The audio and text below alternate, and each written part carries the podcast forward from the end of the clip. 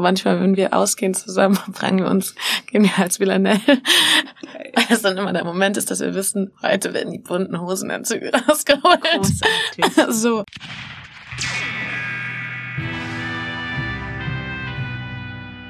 Es ist Mittwoch und damit mal wieder Zeit für eine Sonderfolge von The Last Film Standing. Das Thema dieser Woche hat sich im Laufe des Gesprächs zu große Frauen hin entwickelt. Legenden, Meisterinnen, Profis ihres Fachs, einzigartig. Und was passt besser, als mit einer ebenfalls großen Frau über diese Kolleginnen, über Filme und über das Leben allgemein zu sprechen? Schauspielerin, Sängerin und Multitalent Sina Martens spielt in ihrer ganz eigenen Kategorie eine großartige Künstlerin mit einem noch größeren Herzen, einer weisen Seele und einem gesunden Appetit aufs Leben. Ich habe lange überlegt, was sich über Sina sagen lässt. Nicht, weil es da nichts gibt, sondern eben, weil ich kein Ende gefunden habe. Lässt sich doch viel über ihre aktuellen Film- und Theaterprojekte sagen. Oder über ihr zauberhaftes Wesen und ihren unschlagbaren Charme, dem ich schon nach fünf Minuten erlegen war oder über ihren messerscharfen Verstand und ihre Fähigkeit, Gefühltes so gut und verständlich in Worte zu packen, dass ich mich frage, warum sie nicht diesen und eigentlich alle Podcasts moderiert. Das Intro würde wohl kein Ende finden. Deswegen bleibt mir jetzt erstmal nur zu sagen, erlebt sie selbst diese große Frau. Zum Beispiel am Berliner Ensemble in Endstation Sehnsucht, Felix Krull oder ihrer gefeierten Eigenproduktion It's Britney Bitch. Oder aber lacht mit ihr in der ZDF-Neo-Comedy-Serie I Don't Work Here, die aktuell auf ZDF Neo läuft und in der Mediathek zu streamen ist.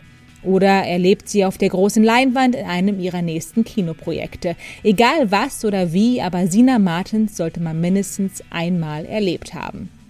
In unserem Gespräch heute reden wir neben ihren aktuellen Projekten natürlich auch über die Filme ihres Lebens. Wir steigen ein tief unter dem Wasser, sprechen über Superheldinnen vor den Superheldinnen, über den Spaß am Streiten und über die Freude der Abwechslung. Wir erfahren mehr über Theaterräume und durchbrochene Wände und philosophieren über Sinnlichkeit, Verletzlichkeit und Durchlässigkeit. Wie immer gibt es auch dieses Mal einige Cameos, unter anderem von Tornadojägerinnen und fliegenden Kühen, Scarlett Johansson und Penelope Cruz, Phoebe Waller-Bridge und Jodie Comer, Tilda Swinton und Olivia Colman und ein paar traurige Männer sind am Ende auch noch dabei. Wie gewohnt arbeiten wir uns durch verschiedenste Kategorien, bis sich Sina am Ende der Frage aller Fragen stellen muss. Liebe Sina Martens, was ist denn dein Last Film Standing. Geht es dir gut? Ja, ich freue mich hier zu sein. Ich freue mich auch. Ich finde das total, also als der Vorschlag kam, ob ich möchte, dass Sina Martens bist, äh, ja. ich fühle mich ich hätte nicht gedacht, dass du dafür Zeit hast, weil du bist wahnsinnig viel beschäftigt, ne? Ja, also in den letzten Monaten war es wirklich sehr viel. Jetzt wird es ein bisschen ruhiger. Also äh, ich spiele Vorstellungen und es gibt noch ein paar Drehtage, aber äh, die letzten Monate waren auf jeden Fall eine ganz schöne Reise. Ja. Aber das waren, ich habe so Glück mit meinen Projekten gehabt und habe so tolle Menschen kennengelernt, dass mir dann manchmal Arbeiten auch Energie gibt. Also mhm. nicht nur nimmt, sondern auch einfach gibt. Ich habe sehr viel gelernt und konnte, durfte so durch unterschiedliche Genres äh, mich ausprobieren. Und das ist ähm, war eine große Herausforderung, aber hat mich auch sehr beglückt. Ja. Ach, das ist so schön, das ist die perfekte Mischung eigentlich, oder? Ja, also für mich auf jeden ja. Fall. Es gibt ja schon auch ähm, Menschen, die sehr sagen, wo sie sich am liebsten äh, oder wo sie sich am besten auskennen. Mhm. Und ich mag sehr gerne dieses äh, Switchen, also auch von Bühne zu Film und von Comedy zu Drama oder Thriller. Ja. Oder jetzt, also jetzt habe ich eigentlich fast wirklich Action gemacht und habe so, so ein äh, so eine große Lust entwickelt, alles Stunts selber zu machen. Das hat mir sehr viel Spaß gemacht. Ja. Das wusste ich vorher zum Beispiel noch nicht, dass ich da so eine Leidenschaft für entwickeln kann, ja. ja. Hast du dafür etwas äh, Bestimmtes gelernt? Weil ich, äh, ich glaube, Fechten oder so konntest du vorher schon, Bühnenfechten und Fechten? Genau, das habe ich in der Schauspielschule gelernt. Ja. Das jetzt so ein großes Talent von mir war, müssen wir mal meinen, müssen wir meinen Fechtlehrer fragen. Ich vermute, er sagt, na ja, bestanden. Ja, das reicht doch. äh, ja, ich habe tatsächlich hier für ähm, Tauchtraining nehmen müssen. Oh. Das war sehr aufregend. Ich ja. dachte nämlich vorher, ich war schon mal tauchen. Und als ich dann das erste Mal gemacht habe und so diese ganzen Zeichen, die man lernen musste und ähm, und der Druckausgleich. Und dann dachte ich, habe ich irgendwann gesagt, ah, ich habe ja gesagt, ich war schon mal tauchen. Ich glaube, ich habe es mit Schnorcheln verwechselt. Ups. ähm, ähm, und das war eine Überwindung, weil sich äh, das so anders anfühlt, dann doch auf mehreren Metern in der Tiefe zu sein und wenn der mhm. Sauerstoff dann weg ist und wie lange hält man das mit der Luft aus und ja. man muss in so eine große Gelassenheit und Ruhe kommen. Und dadurch, dass meine Rolle aber viel Panik hatte, war das ein, war das ein ganz schöner Seilakt. Ja, das ähm, und im Endeffekt war ich mir noch am Drehtag nicht sicher, ob ich heute diese, also diese Sachen drehen kann, die da gefordert äh, sind. Aber es hat total gut geklappt. Ähm, und ich habe, äh, ja, ich bin echt am überlegen, ob ich jetzt wirklich einen Tauchkurs mache, weil es dann, äh, weil ich dieses Unterwasser sich bewegen können und die Geschwindigkeit, die sich so ändert, yeah. ähm, sehr viel mit mir gemacht hat, aus sich selber zu beruhigen. Ich habe einmal so ein äh, mich so verschluckt und so einen Hustenanfall unter Wasser bekommen. Und der Tauchlehrer hatte mir vorher gesagt, du kannst das alles mit dem Atem, du kannst reinhusten, äh, du kannst alles, also das ist vollkommen okay, du kannst dich unter Wasser beruhigen. Ähm, und das hat wirklich geklappt und das war eine super Erfahrung, dass man so unter Wasser es schafft, sich wieder beruhigen zu können. Total spannend. Ja. Ich habe da auch einen größten, den größten Respekt davor, weil ich ähm, schnorcheln, yay, super. Aber so richtig tief tauchen, ich krieg da eine, eine totale Beklemmung, wenn das so dunkel ist und ich nicht weiß, was unter mir ist oder was hinter mir ist. Und ich finde, ich komme mir da immer so eingeschränkt vor, weil, ne, bis du dich dann wirklich mal umgedreht hast und über die Schulter geguckt hast oder so, dauert das ja noch einen kleinen Moment. Ähm, aber wie schön, dass du das für dich entdeckt hast. Ja, also so, ich, ich, ne? ich mag das so, wenn man so Sachen neu, wo, wo man nie dachte, ah ja, das könnte mir gefallen und dann durch Zufall so, hm, Ja, das gut. ist ein, ein großes Geschenk in diesem Beruf, finde ich auch. Ja. Und wenn sowas gefragt ist, ähm, dann versuche ich immer da in der Vorbereitung das auszukosten und wirklich zu erfahren, so gut ich kann. Es bleibt Halbwissen natürlich. Ich mm. habe äh, im Tatort ähm, ja eine Doppelrolle gespielt und die eine Schwester hat halt ist Pferdetrainerin und und hat viel mit Pferden zu tun. Ich hatte bisher überhaupt noch nichts mit Pferden zu tun. Mhm.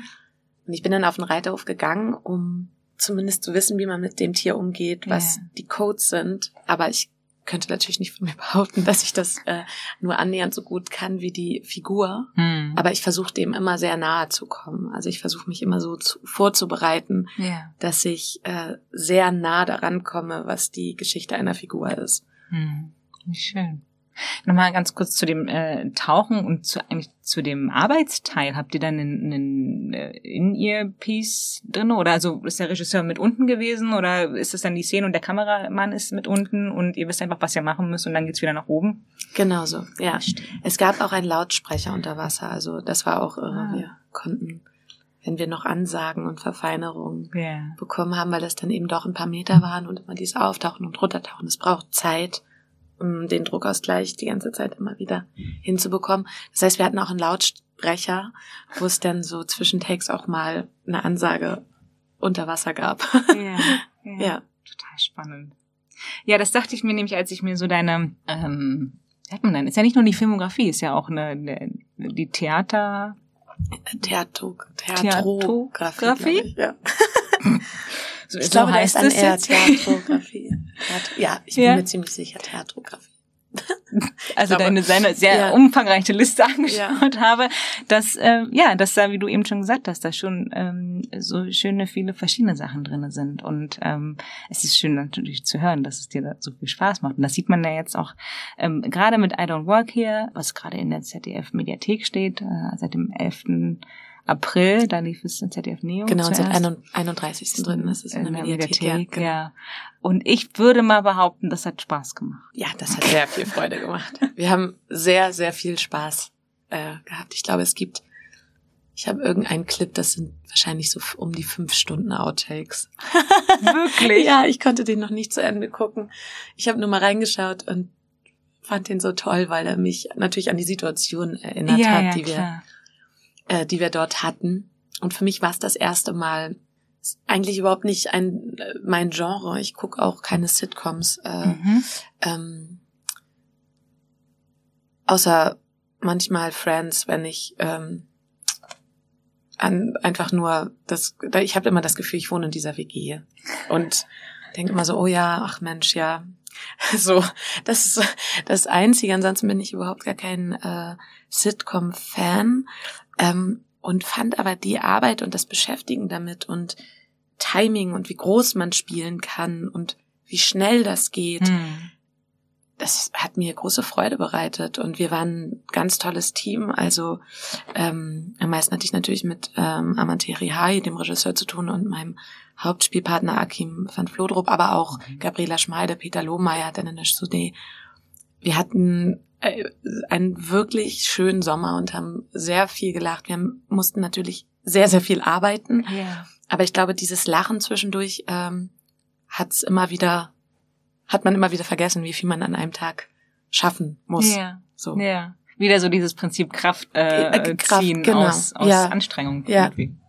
Das macht, ja. Ähm, Umwandeln vielleicht um, eher. Ja, also das klingt vielleicht gut. ist es eher so eine Energieumwandlung dann, ähm, dass es nicht der Stress ist, der, glaube ich, dann wirklich Energie zieht, sondern dass man diesen Stress umwandelt in ja. eine gute Zeit und ähm, dadurch, glaube ich, Energieschübe kommen. Ja. Ich finde, das, könnte, das kann man eigentlich auch so für den Alltag anwenden, ne? Wenn man sich so, also sollte man, könnte man. Ich glaube da, ich glaube da zutiefst dran, dass ähm, man bestimmte Sachen umwandeln kann. Also nicht, dass mir das gelingen würde, aber ähm, ich glaube, es ist durchaus möglich ja. und etwas, was äh, ich zumindest versuche, mir manchmal zu sagen. Ja. Ich habe auch, ich weiß nicht, ob ich es gelesen habe oder gehört habe, aber du magst auch Fehler. Da gerade auf der Bühne, ne, wenn da, was aber eher so ein Lernprozess, glaube ich, war. Und das, wenn man dann mal einen Fehler macht, und dann ist es doch eigentlich gar nicht so schlimm und dann kann man das auch wieder umwandeln? Ja, also erstmal, also in allererster Linie war so ein, ist ja auch nur eine Bewertung als Scheitern, das zu bewerten, aber yeah. diese Form von Fehler machen und Scheitern war, glaube ich, ähm, in allererster Linie ein Lernprozess äh, für mich. Ähm, dass es okay ist und damit ähm, relativ angstfrei mhm. äh, zu sein auf einer Bühne. Und, ähm, und wenn ich selber betrachtet habe, es mir, und ich habe es dann auch im Spielen gemerkt, diese Momente sind, die sind so verbindend mit dem Publikum, weil sie so ehrlich sind. Yeah. Ähm, ich, und diese Ehrlichkeit, sich das zu trauen und zu merken, dass man darüber, darüber sich verbindet, das funktioniert nicht in allen Vorstellungen, mhm. weil es gibt Theaterstücke, die sind, die behaupten einfach, dass es nur diesen Raum gibt auf der Bühne. Aber es gibt Theaterstücke, die ja generell nach außen kommunizieren. Also man sagt, dass es keine, dass es keine vierte Wand gibt. Mhm. Also drei Wände und dann die vierte Wand zum Publikum. Ja. Es gibt Stücke, die nur so in vier Wänden spielen. Und es gibt welche, wo man sagt, die vierte Wand ist durchbrochen. Und bei solchen Stücken, wo das möglich, äh, wo das möglich ist, habe ich schon ganz tolle Momente äh, damit äh, gehabt, so die Fehler oft einzugestehen und ja. zu merken, dass das eher was Verbindendes ist und nicht, dass man dann so, hey, was macht die denn da? Oh Gott, peinlich. Ja. Sondern so gehört halt dazu. ja, ich kann nur aus Publikumssicht ähm, sagen oder erzählen, ich war, ich hätte mir den Faust von Kastorf angeschaut. Mhm. Ähm, und da, das war eine der ersten Vorstellungen und Alexander Scher stand vorne, relativ am Anfang vom Stück und hat vergessen, was er sagen wollte, kurz. Und hat das aber irgendwie so umgewandelt, dass man das gar nicht direkt gemerkt hat, sondern erst als er das quasi dem Publikum direkt erzählt hat, dass ihm jetzt gerade das nicht einfällt, wurde einem so, ah ja, okay. Und das ist einer der Hauptmomente, der mir immer noch in Erinnerung war, aber nicht, weil er es vergessen hatte, sondern irgendwie, weil diese Verbindung entstand und ne, man hat irgendwie mit ihm so mitgefühlt, aber auch gar nicht so dieses, das müsste der jetzt aber können, sondern ja, ist halt jetzt so, ne? Und er macht das Beste draus und irgendwie, ich, ich fand das cool, einfach ganz ich banal auch. Und gesagt. Beim Theatertreffen haben sie es sogar noch weiterentwickelt, Ach. weil da stand irgendwann äh, auf einer der Leinwände, ich weiß noch ganz genau, rechts irgendwo, also von, von äh, Zuschauerseite auf rechts, äh, aus rechts, er hat gespielt und hat vermutlich improvisiert und irgendwann stand da, Alex sagt einen Text. Ach, lustig. Und da musste ich so lachen, weil das ein so äh, auch so, so, so ein selbst ähm, humoristischer Umgang ja, ist. Ja, ja, Und sich selber auch nicht so wichtig nehmen und alles perfekt machen wollen, hm. sondern sich wirklich dahin zu stellen und gerade bei den Kastorf-Stücken, ich kenne es ja selber, und Faust war ja, mein längstes Kastorf-Stück war, glaube ich, acht Stunden und ich glaube, Faust war neun. Ja, ja. Ähm, das sind solche Textmaßen. Also man probiert's natürlich, ja. alles zu können, aber ja, ja. ja, manchmal halt auch nicht. Und das ist auch okay. Ja, finde ich auch. Weil ich würde jetzt nicht sagen, dass wenn dieser Moment nicht gewesen wäre, dass ich das Stück oder was ich da erlebt und gesehen habe, anders bewerten würde. Macht jetzt für mich nicht die Sache weniger weniger beeindruckend. Genau, und das, deswegen meine ich, aber ich finde, es gibt einen Unterschied zu Inszenierungen, die sehr auf äh, Rhythmus, also die sehr durchgetaktet sind. Mhm. Zum Beispiel die Inszenierung von Michael Thalheimer. Die sind sehr ähm, ja wie ein Schlagzeug. Er ist auch selber Schlagzeuger. Also die die ah. Texte, die haben einen Rhythmus. Und wenn da ein Fehler passiert, dann hat man das Gefühl, man müsste jetzt wie noch ein, also noch so ein Beat länger warten, mhm. um den Satz wieder anzufangen, weil man ansonsten stimmt das, also das wie ein Musikstück eher. Ja. Dann stimmt das nicht mehr.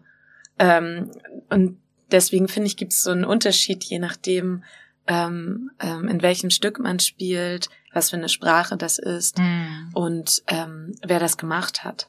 Ja. Spannend. Ich kenne mich mit Theater ähm, ja leider noch nicht so, so gut aus. Ich arbeite da noch dran, aber das ist total ähm, spannend zu, zu hören, dass das so funktioniert. Schön. Also so würde ich es beschreiben. Ja, das ja. ist keine Allgemeingültigkeit. Das ist nur Sina, äh, Professorin für Theaterkunst. Genau, genau, um Gottes Willen. Nein, äh, nur das, wie ich das wahrnehme ja. oder wie ich mir das selber, äh, äh wie ich äh, in Stücke unterschiedlich rangehe und ähm, anders damit umgehe, was Fehler sind. Ja, hm. das war ja der Fehlerbogen sozusagen. genau, ich möchte noch über eine ähm, andere Sache sprechen, einem Projekt, was wir gerade draußen schon ganz kurz angesprochen haben, Trunk. Ja. Wo du im Kofferraum eingesperrt wirst. Ja. Oder bist. ja. Glaube ich. Ähm, ja, da gibt's keine große tiefgründige Frage zu, aber wie war das? Wie dreht man das? Ich weiß ungefähr, wie es dreht, aber was, was hat dich da wie war das Projekt für dich, das zu drehen? Weil ich, wieder das Thema Beklemmung, so. Es war nicht das große dunkle Wasser, aber der kleine enge Raum. Also ich bin ja jetzt wirklich erst, also wir haben noch drei Nachdrehtage. Ich bin jetzt seit nicht mal einer Woche zurück, deswegen ist das noch ganz frisch. Mhm. ähm, und ähm, das war eine riesengroße Herausforderung. Also ein, ähm, ein Film zu drehen, der nur an einem Ort spielt oder äh, zumindest zu 90 Prozent an einem Ort und dann auch noch an einem sehr engen Ort, ja. ähm, war eine sehr große Herausforderung.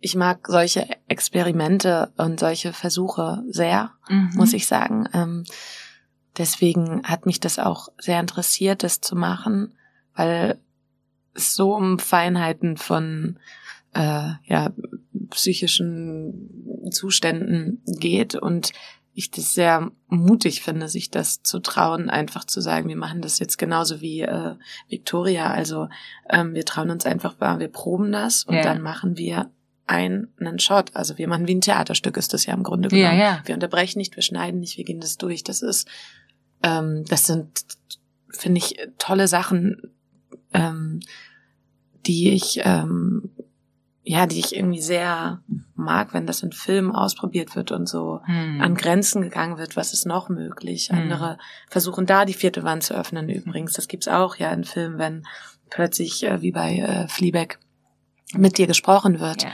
Ähm, und all das auszuprobieren, was da so möglich ist und wie man dieses Medium nutzen kann, hm. ähm, finde ich toll. Deswegen äh, war das sehr spannend äh, für mich, aber natürlich auch eine heftige Zeit, fünf Tage die Woche, ähm, über mehrere Stunden eigentlich nur in einem Kofferraum äh, zu sein und zusammengefercht zu sein. Ich habe auch äh, wirklich relativ häufig Massagen bekommen müssen. Müssen, ja. ähm, weil natürlich, wenn man jeden Tag so liegt, irgendwann dann doch der ein oder andere Muskel sagt so, hey, ja. beweg dich mal bitte in die andere Richtung. Aber es gibt ja einige Projekte, die zwar vielleicht ein anderes Genre sind oder etwas, was man noch nicht gemacht hat, aber ähm, wo man schon mal eine Vorstellung hat, wie das sein könnte. Mhm. Bei so einem Projekt denke ich mir, man hat das ja nicht wirklich. Du hast ja keine nicht mal eine ansatzweise Erfahrung oder Vorstellung, wie es dann wirklich ist. Ich weiß nicht, wie viele Drehtage, wahrscheinlich um die 30 genau, ungefähr, ja. ihr hattet, ähm, in einem Kofferraum zu liegen. Das heißt, du fängst dann an zu drehen und dann erfährst du das und dann kannst du ja auch nicht sagen, ah, ist nicht für mich, ich Halt doch. Doch nicht. Nee. Nach zwei Tagen. Ich habe es jetzt ausprobiert. Ich find's doch eng. ich nicht vorne sitzen? Ja, das wäre super. Ist doch okay, oder? Ja.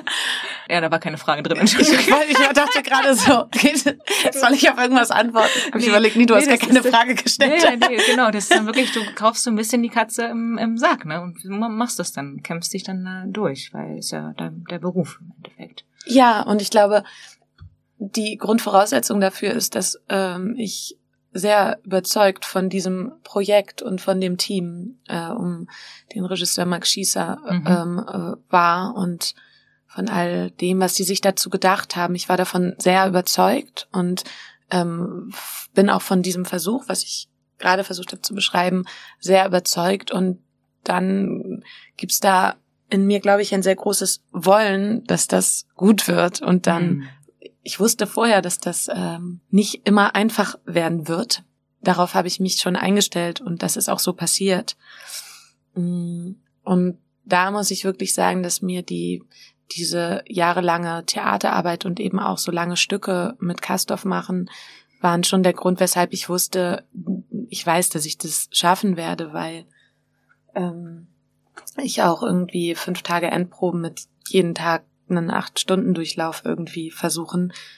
Das wusste ich auch vorher, dass das, im dass das hart wird, also dass es hart wird und ähm, weiß aber auch, wie sich das Gefühl äh, anfühlt, wenn man es dann geschafft hat und so ähnlich war es hier auch. Also wir haben uns am letzten Tag, also sind ja noch nicht ganz durch, aber am Mhm. letzten Tag irgendwie angeguckt und was, was haben wir hier gemacht? Und ich so, ey, das frage ich mich auch wirklich. Ja, aber ihr habt das gemacht, ihr habt das Ja, durchgezogen. wir haben es gemacht, wir haben es durchgezogen und alle haben an einem Strang gezogen. Ich, für mich ist es tatsächlich eine ziemliche Ensemblearbeit gewesen, also mit dem ganzen Team, mit den äh, Kameramännern, mit dem Beleuchter, mit den Grippern, also alle, die äh, Regieassistenten. Wir waren, das war wirklich eine Ensemblearbeit. Hm. Ist das, ja, ich kenne mich im Theater nicht so gut aus, aber ich habe immer das Gefühl, dass beim Theater ähm, so dieser Zusammenhalt, Crew, Cast oder Ensemble vor und hinter der Bühne ähm, enger verwoben ist als an einigen manchen Sets. Ist das wirklich so oder liege ich da nicht so richtig? Beziehungsweise, wie sind denn da deine Erfahrungen? Es ist natürlich so, dass äh, am Theater du über Jahre oder Monate, wie auch immer, wie lange man da ist, immer wieder die gleichen Gewerke triffst. Mhm. Und deswegen, wenn ich dorthin gehe, dann sage ich jedem Hallo, weil ich kenne jeden und dadurch gibt es natürlich einen Zusammenhalt. Hm. Ich glaube, jeder ist da auch unterschiedlich. Ich suche diesen Zusammenhalt Mhm. tatsächlich auch sehr am Set. Ich finde es dort, es ist natürlich einfacher, wenn man eine längere Zeit hat, um sich kennenzulernen. Also wenn ich nur ein paar wenige Drehtage irgendwo habe, dann dann gibt's nicht die Zeit, so sehr da einzutauchen, Ja. dass ich äh, alle zuordnen kann und mit jedem eine Form von Teamgefühl habe.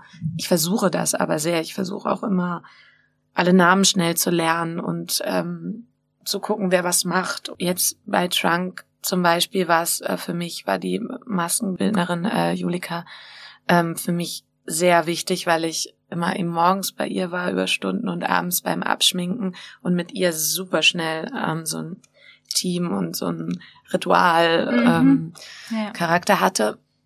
Und mit der Zeit ist das dann mit allen passiert, aber wir hatten eben auch Zeit. Ja. Ich glaube, das hat viel mit diesem Faktor zu tun und natürlich auch, wie man gestrickt ist und ich einfach sehr danach suche, weil es mich auch so wahnsinnig interessiert. Mhm. Also mich interessiert einer meiner besten Freunde ist Lichtdesigner am Theater und ich fand es schon immer wahnsinnig spannend.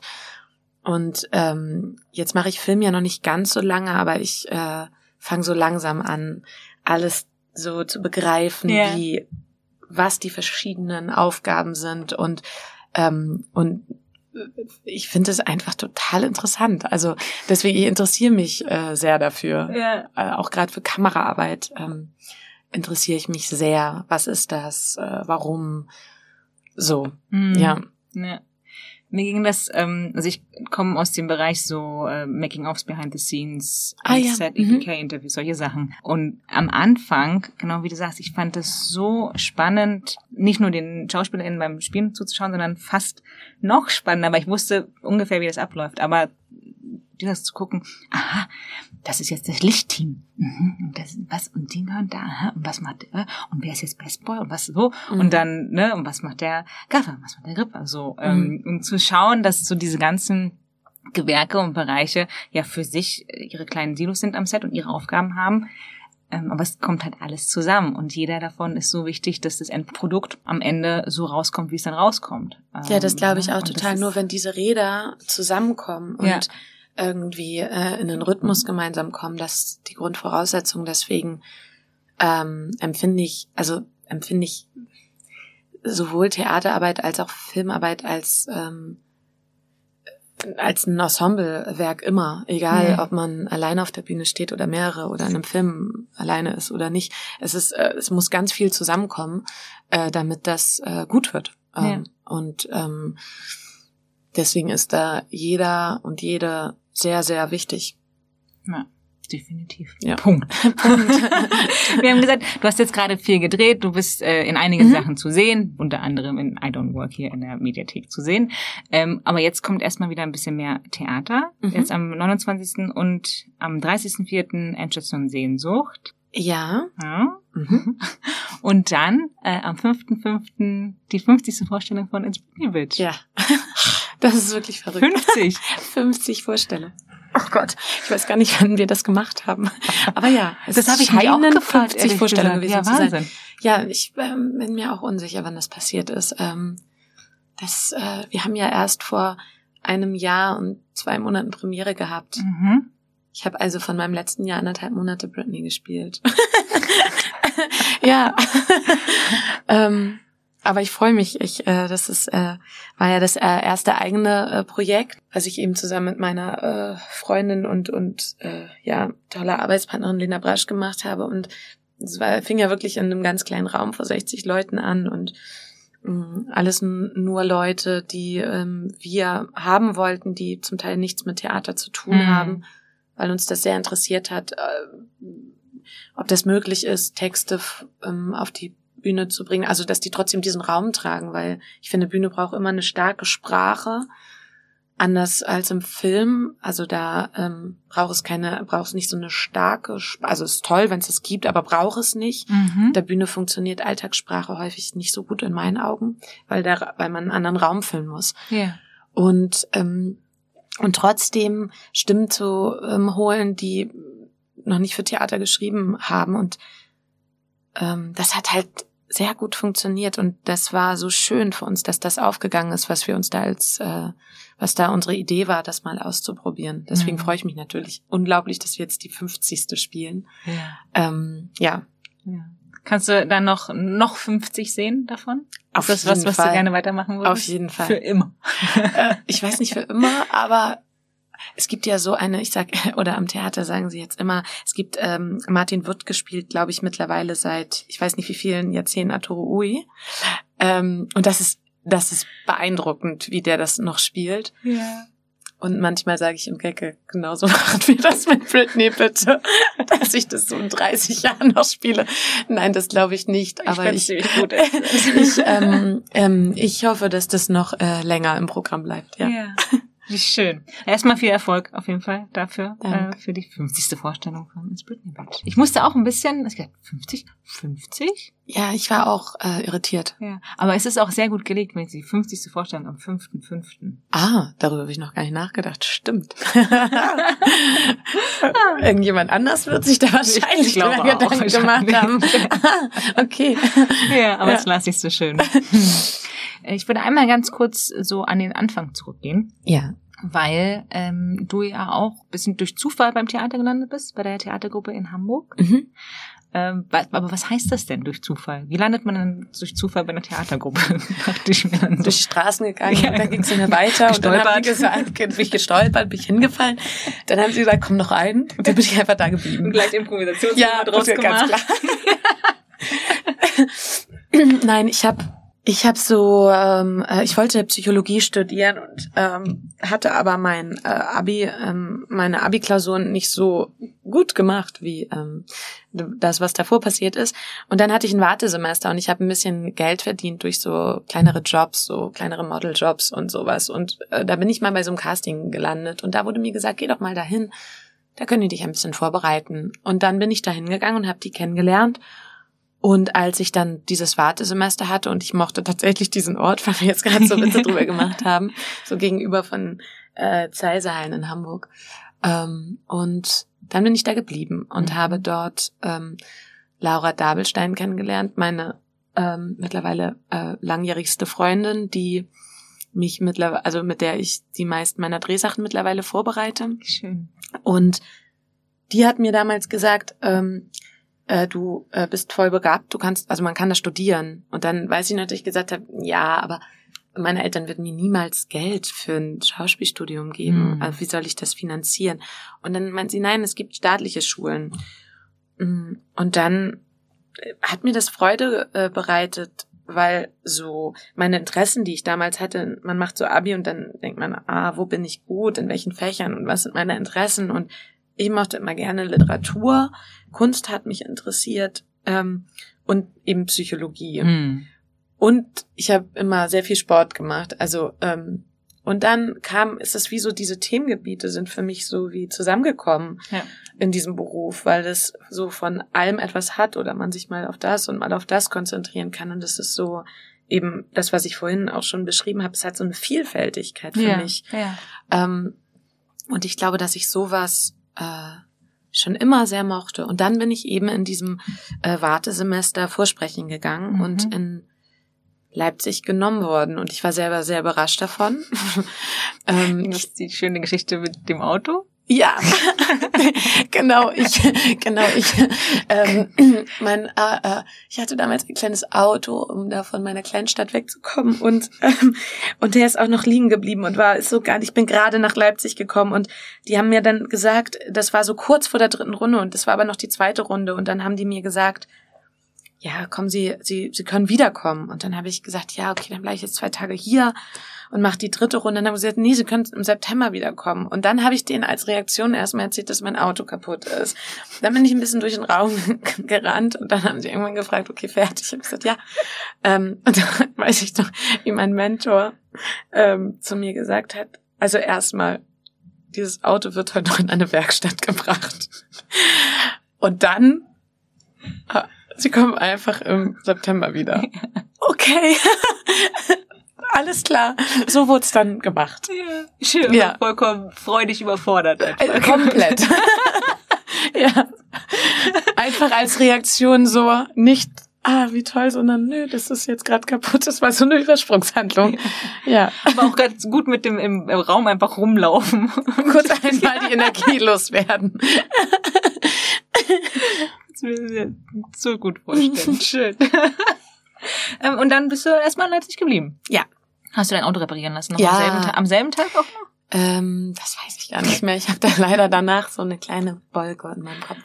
Das weiß ich gar nicht mehr. Am, genau, ich bin dann in Leipzig geblieben und ich bin da sehr gerne. Also es war am Anfang nicht einfach ähm, für mich, aber ähm, dann so nach einem Jahr bin ich wirklich äh, sehr gerne dort äh, mhm. geblieben, habe da gerne gewohnt und finde es einen fantastischen Ort für eine Schauspielausbildung, weil es A, eine sehr gute Schule ist, weil Leipzig eine super Kunstszene hat und weil es eben so eine Überschaubarkeit doch hat. Also Berlin, glaube ich, für mich zum Studieren, das hätte mich ähm, viel zu nervös gemacht. Mhm. Also ich, für mich war so ein kleinerer Ort, an dem es ein Theater gibt und eine Schauspielschule und eine Kunsthochschule und eigentlich eine Bar ähm, wo immer irgendjemand von irgendwelchen Studierenden sitzt. Ja. Ähm, das war genau richtig. Äh, Schön, man mich. kannte immer irgendjemanden, ja. was nie, was nie fremd. So, nein, äh, Berlin ist so ja. groß, alles verstreut sich, jeder wohnt in einem anderen Stadtteil. Ähm, ja, das stimmt. So, deswegen war das für mich. Ich habe ähm, ich hatte das Gefühl, dort mich ähm, sehr ähm, so entwickeln zu können. Mhm. So, ja. Wie toll. Aber eigentlich wolltest du Tornado-Jägerin werden. wegen deiner ersten Frage. ich liebe diese Antwort. Ich glaube, es ist als großartig. Das war, ich weiß auch nicht, als ich diese Frage gelesen habe, was war der allererste Film? Kam mir als erstes diese ganzen Wirbelstürme in meinem Kopf und ich dachte, es ist so eine tolle Frage, weil ich habe ewig nicht an Twister gedacht. Ewig. Und plötzlich dachte ich, ja, natürlich. Ja, ich habe diesen Film so häufig geguckt und weiß noch, dass ich meine Mutter gefragt habe, dass ich das so spannend finde, wenn man so Forscherin wird und dann in so einem, da gibt's ein ruhiges Auge, in so einem Twister, das ist in diesem Film und die versuchen da reinzukommen und das will ich. Deswegen dachte ich ja ganz lange, ich muss nach Amerika ziehen, weil es ja dort logischerweise in meiner kleinen Welt damals die meisten Twister gab. Deswegen muss ich irgendwann in den USA wohnen, mhm. äh, damit ich das machen kann, damit ich da mit solchen Kugeln rumfahren kann und die in die Twister schicke. Großartig. Aber mir geht's auch so. Ich habe das gelesen und dachte, ah, Twister, klar. Und es war, also man hat der war voll gut. Also für mich, ich, ich habe den seit Ewigkeit, ich, ich weiß nicht, ob ich den das letzte Mal mit neun oder zehn oder sowas geguckt habe. Ich weiß nicht, ob ich ihn immer noch gut finden würde. Ich weiß, dass es so komische Bilder gibt mit so einer Kuh. Mhm. Eine genau, Kuh. Die Kuh ist definitiv eine Da gibt es so eine Kuh. Ja. Ich, da denke ich wahrscheinlich, würde ich heute denken, oh, das sieht man aber, dass da, dass da nicht wirklich äh, eine Kuh äh, flog. Ähm, ja. ich, aber ich glaub, damals so hat sich das mir eingebrannt. Ja. Ich ja, fand diese Frau so cool. Die war so ein Vorbild für mich. Ja.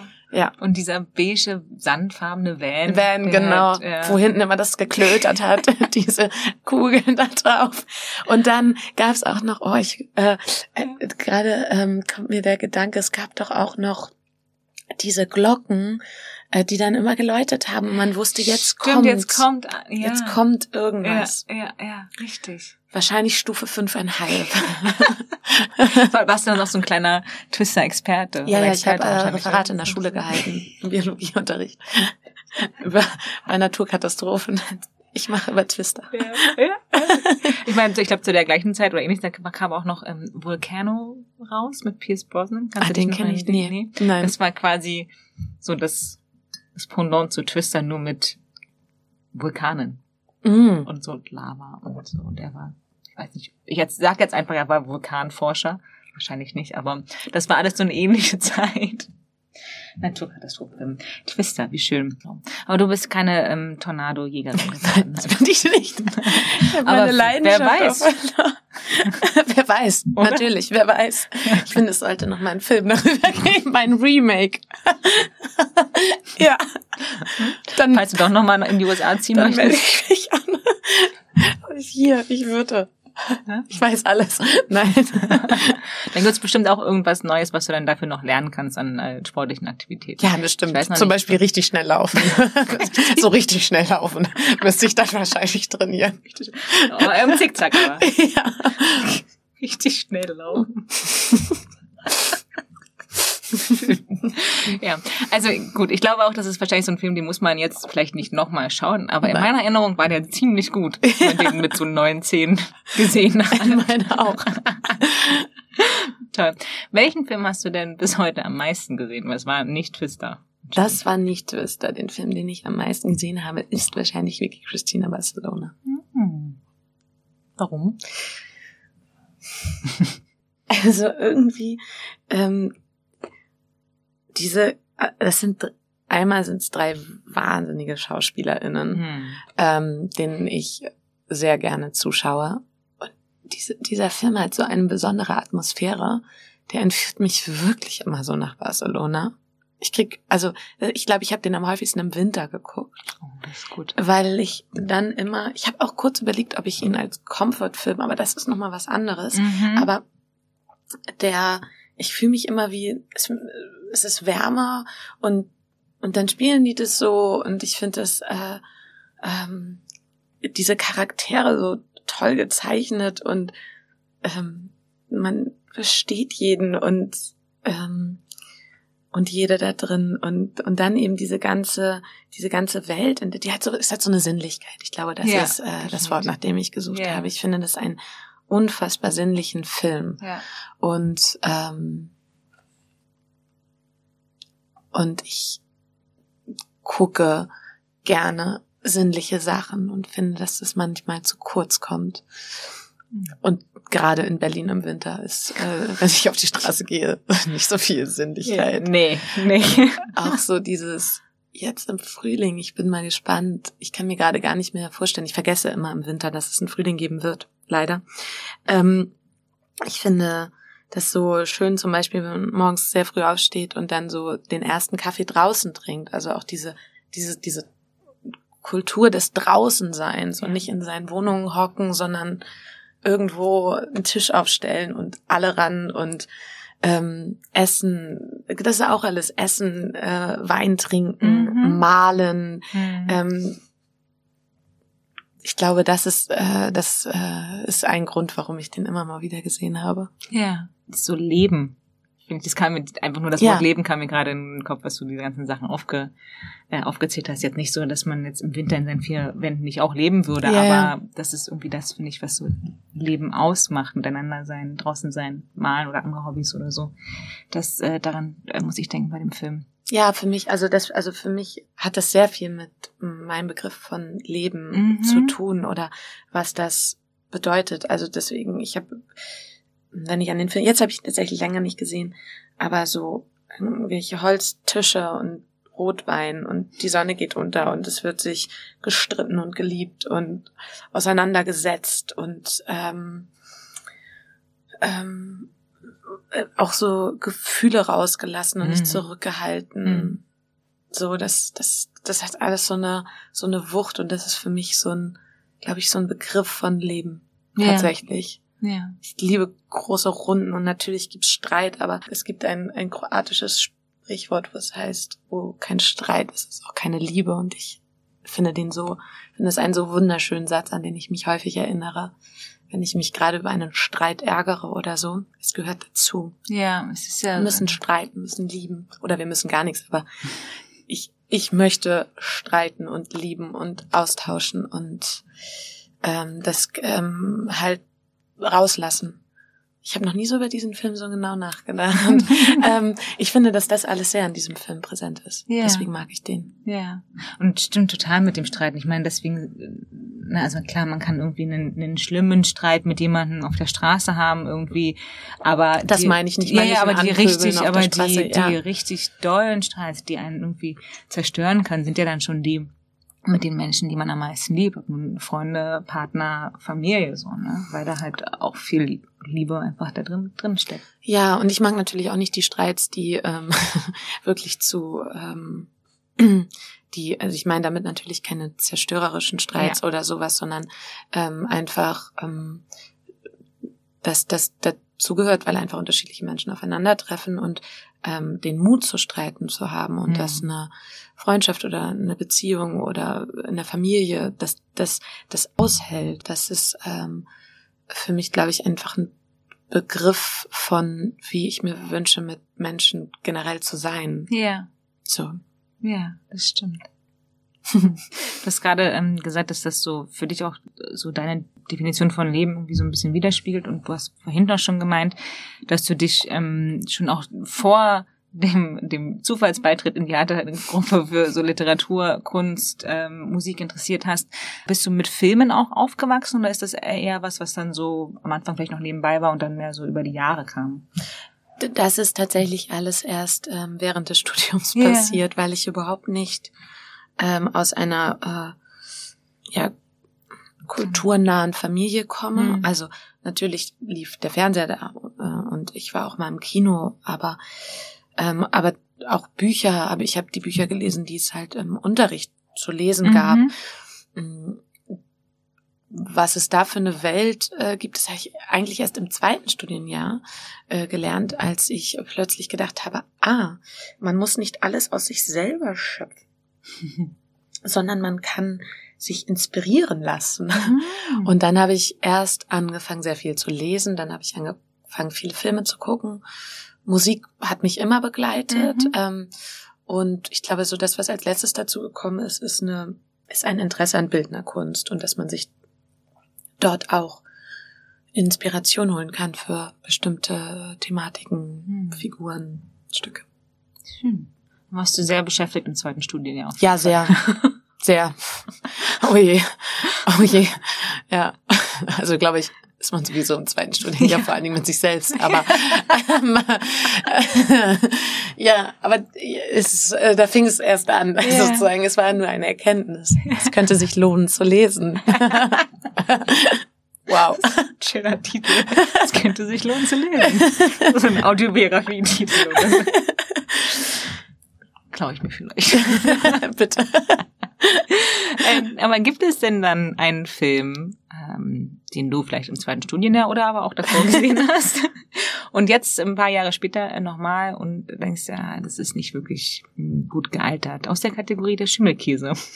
Ich fand die Frage sehr schwer, mhm. aber ähm, wo ich das wirklich sagen kann, ich kann das gar nicht auf einen konkreten Film münzen, aber ich finde wirklich Disney-Filme. Die habe ich aber früher als im zweiten Studienjahr gesehen, sondern mit, mit denen bin ich tatsächlich aufgewachsen. Und das finde ich schon wirklich schwierig. Also da so dieses klassische ähm, Prinzessinnen, äh, weiße Frau äh, sucht Prinzen, der sie rettet. Also so auf allen Ebenen mhm. finde ich das sehr, sehr schlecht gealtert. Und ähm, ich weiß gar nicht, irgendwann, weiß gar nicht mehr, wo ich bin mal vor kurzem irgendwie über das, so eine Szene aus Die Schöne und, äh, Die Schöne und das Biest gestolpert und dachte so, oh, Halleluja. Ähm, das finde ich wirklich schwierig. Mhm.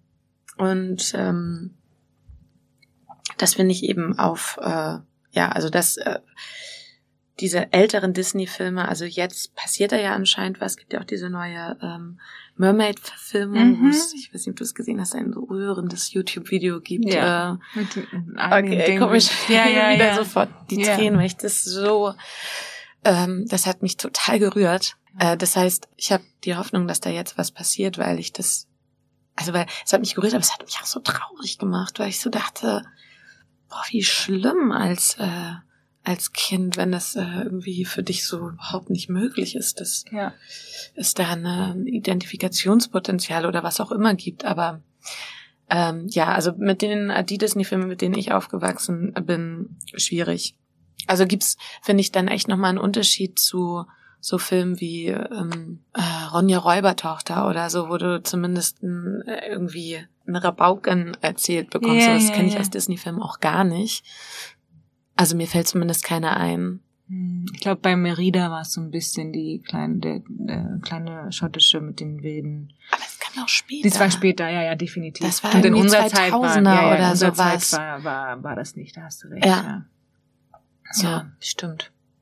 Ja, ich glaube, wahrscheinlich dann so mit Mulan haben die so ein bisschen angefangen, auch andere Kulturen zu ja. zeigen und irgendwie andere, andere Frauen oder Mädchenfiguren ja. in dem Fall ähm, zu zeichnen, das stimmt. Ja, aber unsere so 90er. Und das, das, das habe ich damals natürlich nicht reflektiert, aber ja, das war das, das war das Einzige, woran ich äh, denken musste. Also es gibt natürlich äh, eine Menge Filme, wahrscheinlich, die nicht so gut gealtert sind aufgrund äh, verschiedenster Problematiken, mhm. die äh, noch dargestellt wurden, aber da fand ich es dann wirklich elementar, weil das eben Filme sind, mit denen Kindern groß werden und dadurch sich Bilder ähm, sehr früh ähm, verinnerlichen. Das ist ja das gleiche wie mit äh, Kinderbüchern. Also ja.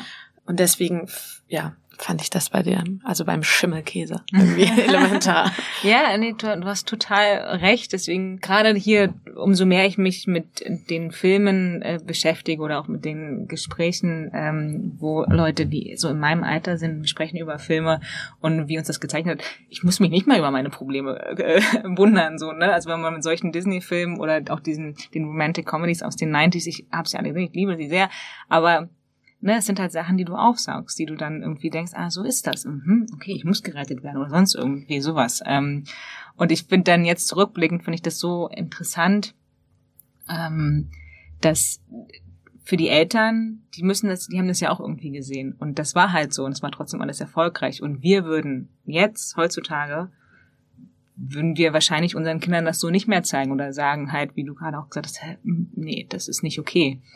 Ähm, und daran, finde ich, kann man sehen, dass wir uns als Gesellschaft zum Glück weiterentwickeln und ich hoffe, oder ja, da dass die Zukunft auch noch anders äh, oder anders weitergeht und sich dann uns noch weiterentwickeln und noch besser werden in dem ja, Sinne. Ich finde halt, nee, nee, ich finde vor allen Dingen, weil ähm, in dem Alter hast du ja noch keinen, also woher sollst du von dir aus ein Reflexionsvermögen haben ja, ja. und einen Bezug zur Gesellschaft setzen können. Und wenn dir das niemand erzählt, dann sind das natürlich Bilder, äh, die man so verinnerlicht ja. ähm, und das dann lange Zeit glaubt, bis man mit einem großen Bewusstsein äh, selber andere äh, Welten und Dinge äh, erfahren möchte ja. oder nicht andere Welten, aber ähm, das einfach in Frage stellt, was man da so konsumiert hat als Kind. Mhm, ja, genau. Ähm, ja. Ja, ja. Aber umso schöner ist es, dass es zum Beispiel ja. jetzt wie mit Ariel ähm, da neue Filme gibt ja. für die nächste Generation. Ja.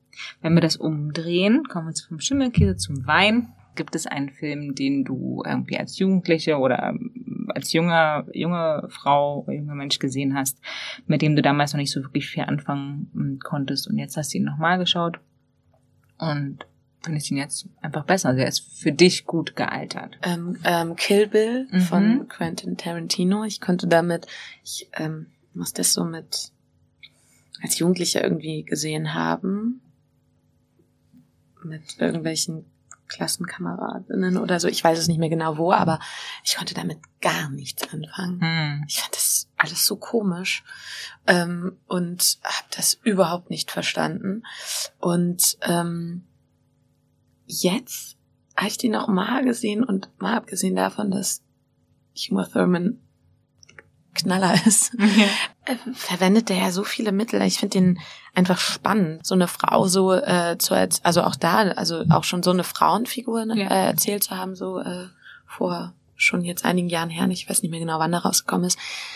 Ähm, ihre Art zu spielen, ihre Kraft auch einfach, also äh, so so eine Frau mit Power zu zeigen mhm. und dann ganz so dramaturgisch einfach nicht chronologisches Erzählen das, ähm, äh, das, also im Theater interessiert mich das sehr. Mhm. Ähm, Im Film habe ich damit noch nicht so viel Erfahrung gemacht. Eigentlich immer nur eher durch Rückblenden. Ja, nee, habe ich noch nicht so viel Erfahrung gemacht, aber ich finde es im Gucken einfach äh, interessant, mh, wenn das als Mittel gewählt wird und wie sich dann äh, verschiedene Zeiteben plötzlich zusammen, äh, Ebenen zusammensetzen. Mhm. Ähm, und es dadurch manchmal ähm, sich so von einer, von einem, von einer Zeitlinie oder, oder von der Vergänglichkeit von Zeit so ein bisschen ähm, entfernt. Mhm. Ähm, und, und, und, und das, finde ich, passiert sehr bei diesem Film. Also, dass ich eigentlich irgendwie gar, also A, nicht mehr genau weiß, wo ich bin und auch selber nicht weiß, wie viel Zeit jetzt wirklich gerade vergangen ist, während ich den Film geguckt habe.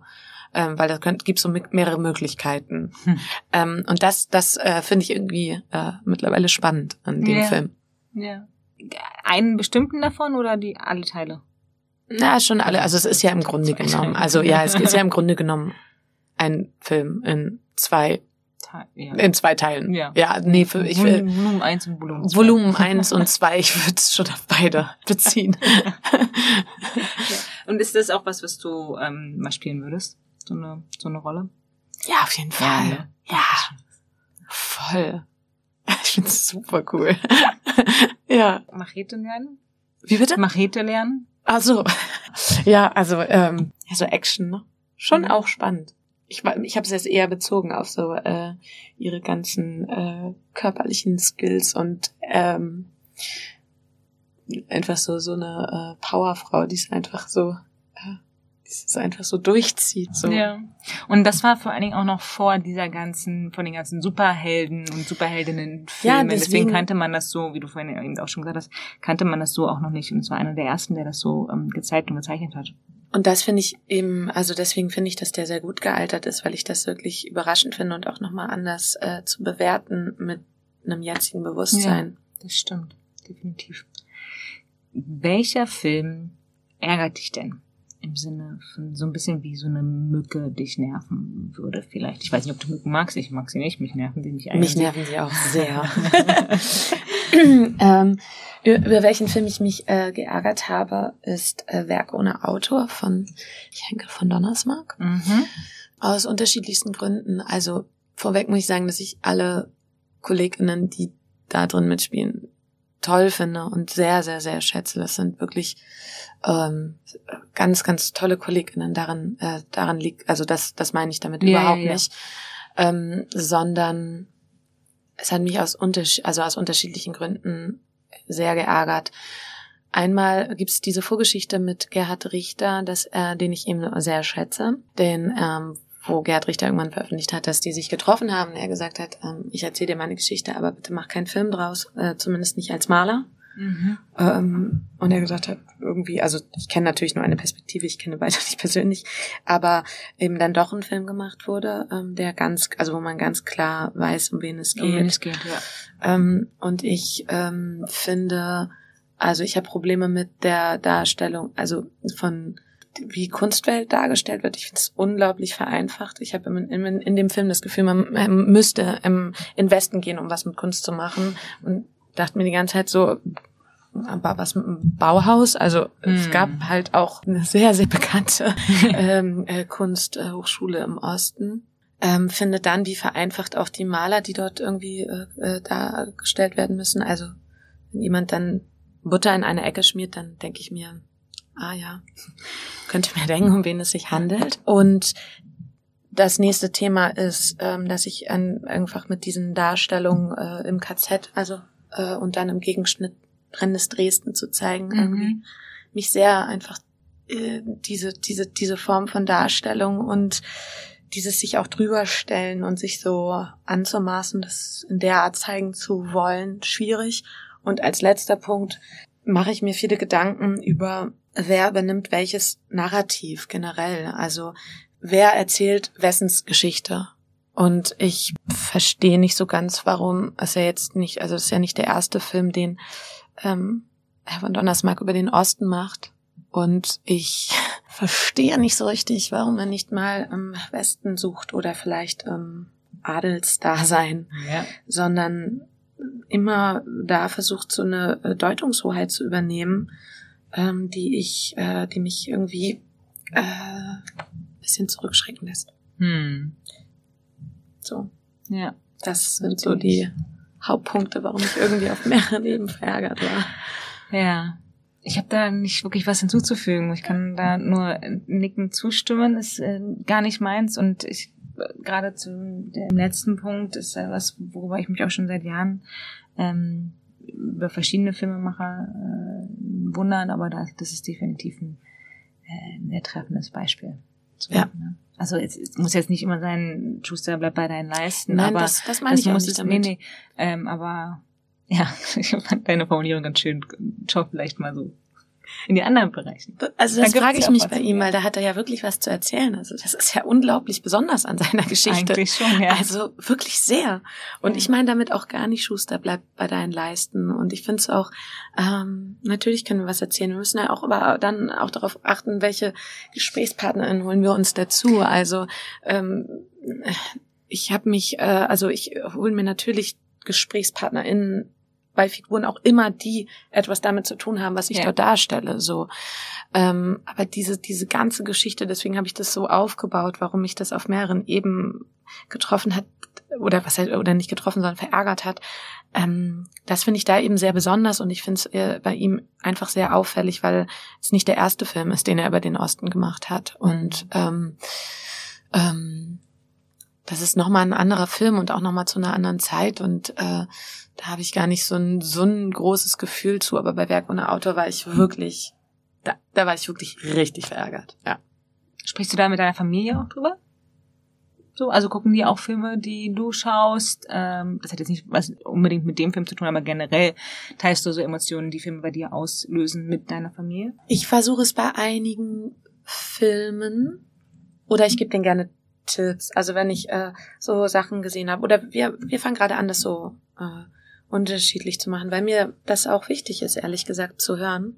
Mhm. Ähm, weil das natürlich was anderes, wenn ich mit Menschen spreche, die viele Filme gucken oder auch in einem ähnlichen Berufsfeld arbeiten, ähm, dann sind das natürlich ganz andere Diskussionen. Die, also ist, ja, also mein Vater ist ja irgendwie Lehrer und Fußballtrainer, mein Bruder ist äh, Fußballmanager oder Fußballagent, äh, meine Mutter ist Zahnarzthelferin, das ähm, die bewegen sich einfach in komplett anderen Welten. Yeah. Und deswegen finde ich das schon sehr interessant, ähm, äh, deren Wahrnehmung zu hören. So, aber eigentlich ist es eine gute Idee. Ich glaube, ich sollte mal mit denen wieder ins Kino gehen. Das habe ich ewig nicht mehr gemacht. Das ist eigentlich eine schöne Idee. Weil wir uns bis jetzt immer nur mal so, dann vielleicht auch über Sachen, die ich gemacht habe, ausgetauscht mhm. haben. Mhm. Oder wenn die im Kino waren, haben sie mir erzählt, warum sie das toll fanden. Oder ich denen auch Sachen empfehle, weil ich dann glaube, das ist was für die. Das muss ja nicht unbedingt meins sein, aber es könnte yeah. was für die sein. Ähm, da versuche ich so einen Austausch schon zu finden, ja. Mhm. Was ist denn so dein, wenn du dich über andere Filme zum Beispiel geärgert hast, äh, zu Recht, was wäre denn ein Film, der dich dann wieder so ein bisschen einkuschelt? Tatsächlich ein Ostfilm, lustigerweise, bei dem, worüber ich gerade gesprochen ja. habe, nämlich Paul und Paula. Mhm. Ich habe den, das ist noch gar nicht lange her, dass ich das, äh, dass ich den das erste Mal gesehen habe. Mhm. Und er hat mich so verzaubert. Wie schön. Der hat mich so, ich finde den so, wie die spielen, die Art, das ist alles so unmittelbar und frei und ähm, es gibt auch eine, diese eine Szene, wo sie so rumrennt und so zehn Kinder um sie herum und das eine schmeißt sie hoch und so. Das hat alles so eine Lebendigkeit wieder, und, und wieder und, Lebendigkeit ja. und Sinnlichkeit irgendwie auch. Ne? Ja, also anders finde ich da, ja, ja. aber ähm, ich, der hat so eine so eine so eine Unmittelbarkeit. Ich glaube, ich finde kein anderes Wort. Und äh, der hat mich einfach so verzaubert, auch die Musik dazu. Ähm, wenn ein Mensch äh, kurze Zeit lebt. Also das hat alles so gepasst. Ähm, und ähm, ja, den habe ich, der ist seitdem eine Kuscheldecke für mich geworden. Schön. Und er hatte ja gerade vor zwei Wochen 50 Ja, genau. ja. Nicht wie it's Bitch. ja, nur 50 Vorstellungen versus Jahre. Aber ja, wir haben beide jetzt eine 50. Siehste? Meine Kuscheldecke und ich. Ja. Ach, wie schön. Ja, das ist ein, einer der Gründe, warum ich ähm, diese Listen und diese Gespräche so mag, weil du nie weißt, was für Filme die Gäste mitbringen. Ne? Und dann taucht halt irgendwie auch mal Paul und Paula zum Beispiel auf, obwohl man so, ne, also wann, abgesehen davon, dass sie jetzt irgendwie 50. hatten, aber wann hat man das letzte Mal an Paul und Paula gedacht? So, und das ist einfach, ja, es ist so schön, mal so und damit zu hören, was die Menschen damit verbinden und was die Filme bei ihnen ähm, auslösen. Was für ein schöner Kuscheldenken. cool. Ja, das freut mich sehr. Mm, bist du jemand, der sich selber gut motivieren kann? Für deine verschiedensten Projekte oder Sachen, die du machst? Also, also hast du so einen inneren Schweinehund oder eigentlich? Ja, auf jeden Fall habe ich einen inneren Schweinehund. ähm, ich, äh, ähm, also phasenweise gelingt es mir besser mhm. als in, also in einigen Phasen besser als in anderen, so ausgedrückt. Ähm, ich glaube, dass dieser, äh, dass so durch dieses Aufwachsen mit Sport, also so Schweinehund überwinden, ähm, mir nicht fremd ist, weil ich da einfach äh, so mit aufgewachsen bin und mein Vater uns das auch so vorgelebt hat, dass ich mich schon, ja, also eigentlich immer irgendwie motiviert bekomme. Es fällt mir nur manchmal sehr schwer. Ja. Und wenn man das jetzt auf äh, Filme runterbricht, gibt es einen Film, der, der dich ähm, motiviert oder der dir das Gefühl gibt, das ist ein bisschen hochgegriffen, aber die Welt erobern zu können. Das ist die, die einzige Frage, wo ich äh, zwei Serien erwähnen musste, weil es äh, für mich nicht anders ging. Und das ist einmal Killing Eve wegen äh, Jodie Comer vor allem yes. ähm, und äh, Fleabag wegen mm. äh, Phoebe Waller-Bridge diese beiden Serien äh, die sind ja auch jetzt noch nicht so alt. Das ist ja auch in den letzten, weiß ich nicht, vier Jahren oder so mhm. passiert. Ähm, ich finde diese Frauenfiguren so den Knaller. Und zwar nicht nur auf beruflicher Ebene, dass es das gibt und dass es äh, hoffentlich mehr solcher äh, Rollen äh, für Frauen gibt, sondern tatsächlich auch ähm, mit welchem Selbstverständnis ähm, über, also in Fleabag über Sexualität gesprochen wird, ähm, wie sie mit Gefühlen umgeht, wie sie ähm, mit ihren eigenen Problemen, die sie so mit Nähe, äh, Distanz hat, umgeht. Ja, ja. Und, und bei, und bei Judy Comer diese unglaubliche Klugheit, Rotzigkeit. Rotzig, genau, das hätte ich auch so rotzig. Ich, ich liebe das. Ja. Also jetzt nicht, äh, also ich, ne, nicht äh, bei Killing Eve jetzt so, hey, voll cool, dass sie irgendwie rumrennt und alle abknallt oder nicht. Bei Killing Eve ist es tatsächlich einmal sie und dieses Selbstverständnis, mit dem sie äh, so eine so eine Frauenfigur zeigt, äh, mhm. ähm, äh, ohne ohne Love Interest, ohne irgendeinen Kinderwunsch, ohne, sondern dass es das auch gibt einfach. Ja, ja. Ähm, und auch, ich glaube, es ist das erste Mal, dass ich, gut, ähm, wir haben vorhin gelernt, Kill Bill, ähm, aber es ist das erste Mal seit langem, dass ich gesehen habe, dass wenn, also die meisten Mörder sind ja Männer, mhm. so. Und mhm. wenn Frauen morden, dann meistens so mit Gift und dann sind die auch richtig psychisch, also so richtig psychisch. Ja, ja, also dann geht's ja, so gar nicht. Und bei der einfach dieses, auch diese Therapiesitzung, wenn die halt einfach so, ja, ihr ist langweilig und so, das ist alles einfach behauptet und einfach so hingesetzt und nicht großartig psychologisiert. Mhm. Das finde ich, und, und es ist halt auch einfach, die ist so lustig. Auch, ich finde, so ich muss so über die lachen. Ja großartig. Also ja. da toll geschrieben, toll gespielt. Und ich weiß, klar, das ist der Beruf einer Schauspielerin, aber ich finde, wenn man dann Jodie Comer als Jodie Comer ähm, sieht, also ich kannte sie auch nur erst als ähm, Lennell in äh, Killing Eve und habe dann irgendwann mal irgendwie so ein paar Interviews gesagt, mit ihrem, die kommt ja aus Liverpool, hat so einen kleinen Scouse-Accent und sie ist aber eigentlich auch total lustig als Privatperson, aber halt, ja, das komplette Gegenteil. Und wie gesagt, klar, Schauspielerin, aber ich weiß nicht, das macht für mich diese Figur nochmal äh, besonderer, plus zu dem, was du alles gerade schon gesagt hast. Ja. Deswegen, es ist vollkommen, was du die beiden dahin geschrieben hast, weil ich bin, ich finde beide großartig. Ähm, und Fleabag, ich habe erst vorgestern oder so irgendwie auf Instagram wurde mir irgend so ein Ausschnitt wieder ausgespielt und bin wieder dran kleben geblieben und dachte mir wieder, es ist einfach so wahnsinnig gut geschrieben. Ja, es ist ähm, unglaublich ja. gut geschrieben. Ja. Es sind so tolle Dialoge. Ja, ja. Und da fand ich auch so schön klar, ist die, ist ihre Figur so flawed und hat so viele Sachen und Probleme. Ähm, aber ich finde, im, im Laufe dieser zwei Staffeln wird halt auch gezeigt, dass aber alle anderen auch ihre Sachen haben. Ne? Und es ist nicht nur sie, der, die irgendwie so dieses, diese, die kaputte in Anführungsstrichen ist, sondern die Schwester hat ihre Sachen, der Mann von der Schwester hat ihre Sachen, selbst der, der, der Hot Priest hat seine Sachen so, ne? Das haben oh, alle ihre Sachen. Absolut. Und bei Killing Eve kommt auch nochmal dieser Style dazu. Also, dass das so durchgezogen wird, dass die jetzt nicht in irgendwie nur, weiß nicht, schwarzen äh, Boots und irgendwas rumrennt, sondern dieses zelebrieren. Also, eine meiner engsten Freundinnen und ich, wir, manchmal, wenn wir ausgehen zusammen, fragen wir uns, gehen wir als Villanelle. Weil es dann immer der Moment ist, dass wir wissen, heute werden die bunten Hosenanzüge raus rausgeholt. Großartig. So, also, ja. Ja. Gut. ich überlege gerade, ob du, das könnte, das könnte, ne, so eine, so eine Serienkillerin-Rolle, wäre das auch was für dich? Ja, auf jeden Fall. Ich versuche gerade, ich besetze alle deine, ja, ich will alles wieder neu. Du besetzt einfach Sorry. meine nächsten Jahre. nee, wenn ich, wenn, ich, wenn ich dann gerne da so sehen würde, weißt du? Und dann stimmt so, aha, hm, ja, ja, doch, doch. doch. so, und lustig bist du ja auch, passt doch. So, ich schwärme jetzt gerade von dir, aber bei welchem Film würdest, hast du denn geschwärmt im Sinne von, bei welchem Film wärst du gerne dabei gewesen? Und das muss gar nicht als Schauspielerin sein, es kann auch in jeder anderen Funktion gewesen sein. Ähm, ich glaube, ähm, also auch da gibt's, könnte man wahrscheinlich sehr viele Filme nennen und dann jeweils ein Department, warum man da gerne dabei ja. gewesen wäre oder wenn es um Ort geht oder so.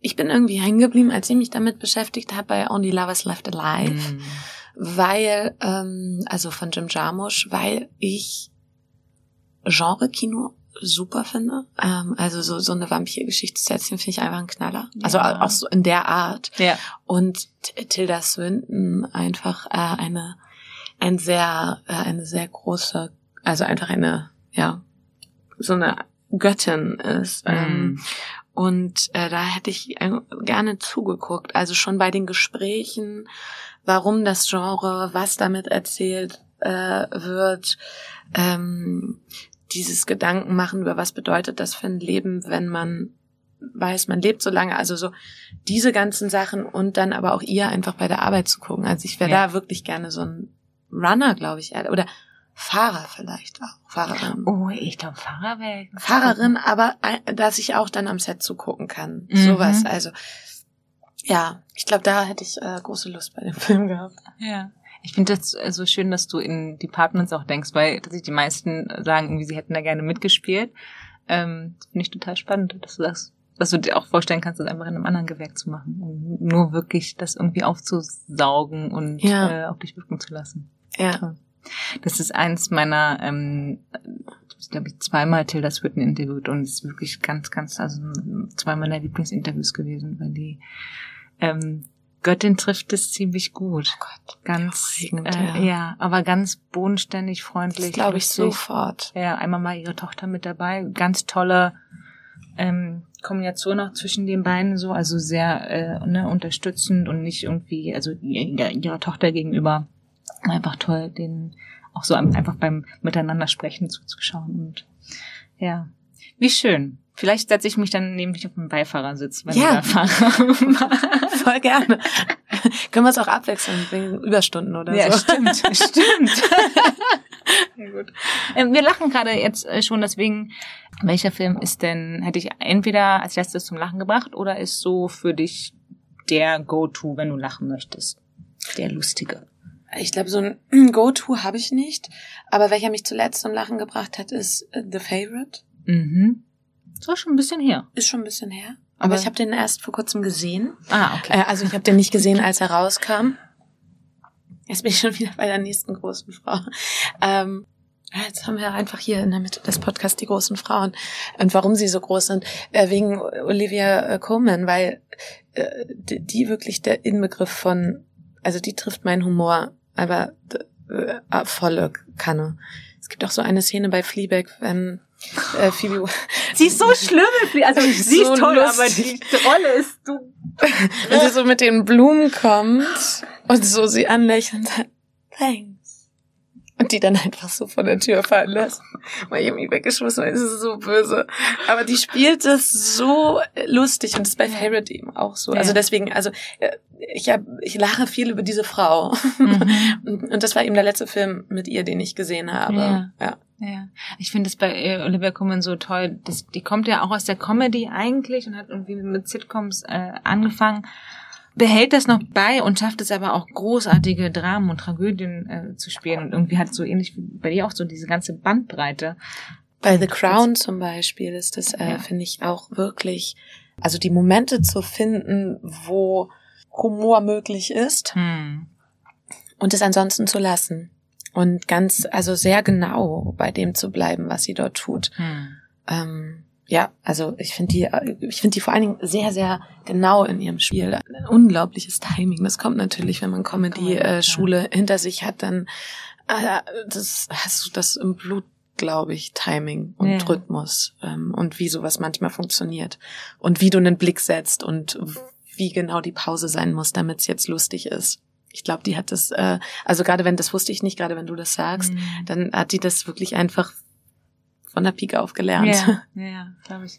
Ja, mir fällt halt der Name nicht ein, ähm, aber die gab so eine Sitcom, wo sie hat sie eigentlich nur die bisschen nervige, neugierige Nachbarin gespielt, hat aber da schon sehr viele ähm, Szenen irgendwie so gestohlen, weil sie damals schon sehr, sehr gut war. Umso schöner war es dann zu sehen, irgendwie welchen Weg sie gegangen ist und ähm, ja, dass sie auch noch viele andere Sachen gemacht hat, einfach so so großartig, so groß ist was du gerade auch meintest. Ich musste gerade noch mal auch an Fleabag denken. Hast du ähm, dieses One-Woman-Stück von ihr schon gesehen oder würdest du dir das angucken? Ich weiß nur, dass also es gibt das ja irgendwie als ja ja ich habe es nicht gesehen ich ja auch nicht aber ich fände es total spannend absolut. wie man das ja auch eine große Frau Absolut. Deswegen ja, wir, sind wir sind gerade bei so viele große Frauen. Wir sind gerade wirklich bei den großen Frauen und warum sie groß sind. Ja. In meinen Augen, oder? Ja, ja, definitiv. Ja. Kommen wir ähm, kurz zu traurigen Männern. Kommen wir kurz zu traurigen Männern, ja, stimmt. Was ist die Kategorie der Traurige? Die lustigen Frauen, die traurigen Männer. äh, äh, traurig, weil welchen Film ich zuletzt geweint habe. Mhm. Da habe ich äh, wirklich zwei Filme. Einmal The Benches of Inisherin, mhm.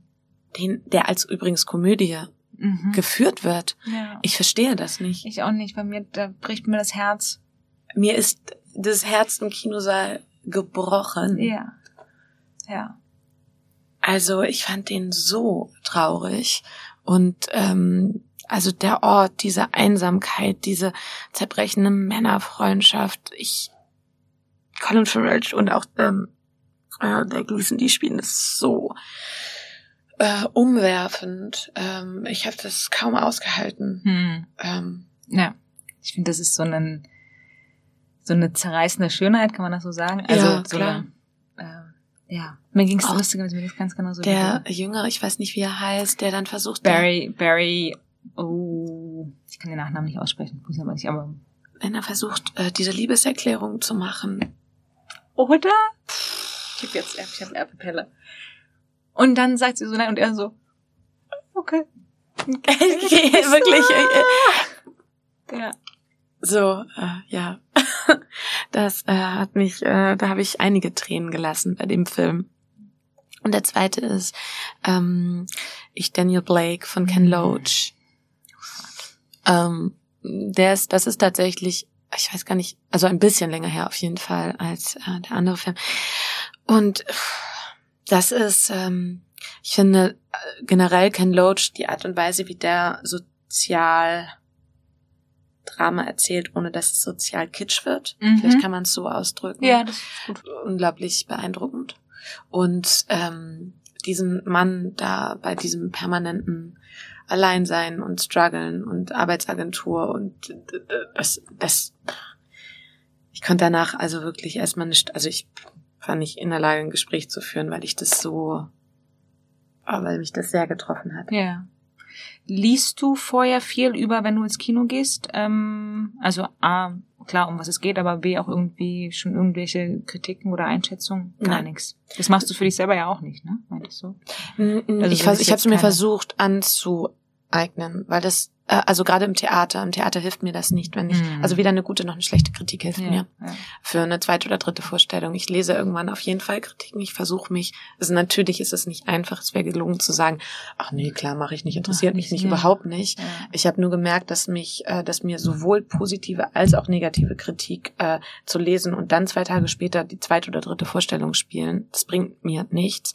Ich muss immer erstmal wie so ruhig werden und dann so nach zwei Wochen gebündelt etwas lesen das ist mhm. zumindest das, was das Beste wäre. Das gelingt mir nicht immer. Das, also es yeah. wäre gelungen, das zu sagen.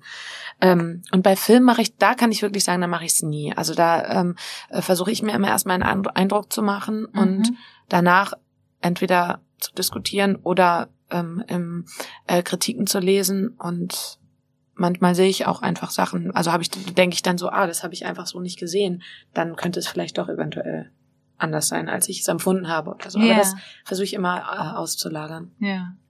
Und äh, darauf so ein bisschen basierend oder oder äh, tangierend eher, hast du so, also anders. Bei mir ist es zum Beispiel so, dass ich manche Filme gerne sehen würde, aber ich weiß, ich muss da auf einen bestimmten Moment in meinem ganzen Wesen warten, weil sonst stört mich das und dann stehe ich erstmal drei Wochen nicht wieder auf. Ja. So nach dem Motto. Ist das bei dir ähnlich? Ja, ja okay. Also das kann ich äh, absolut bejahen.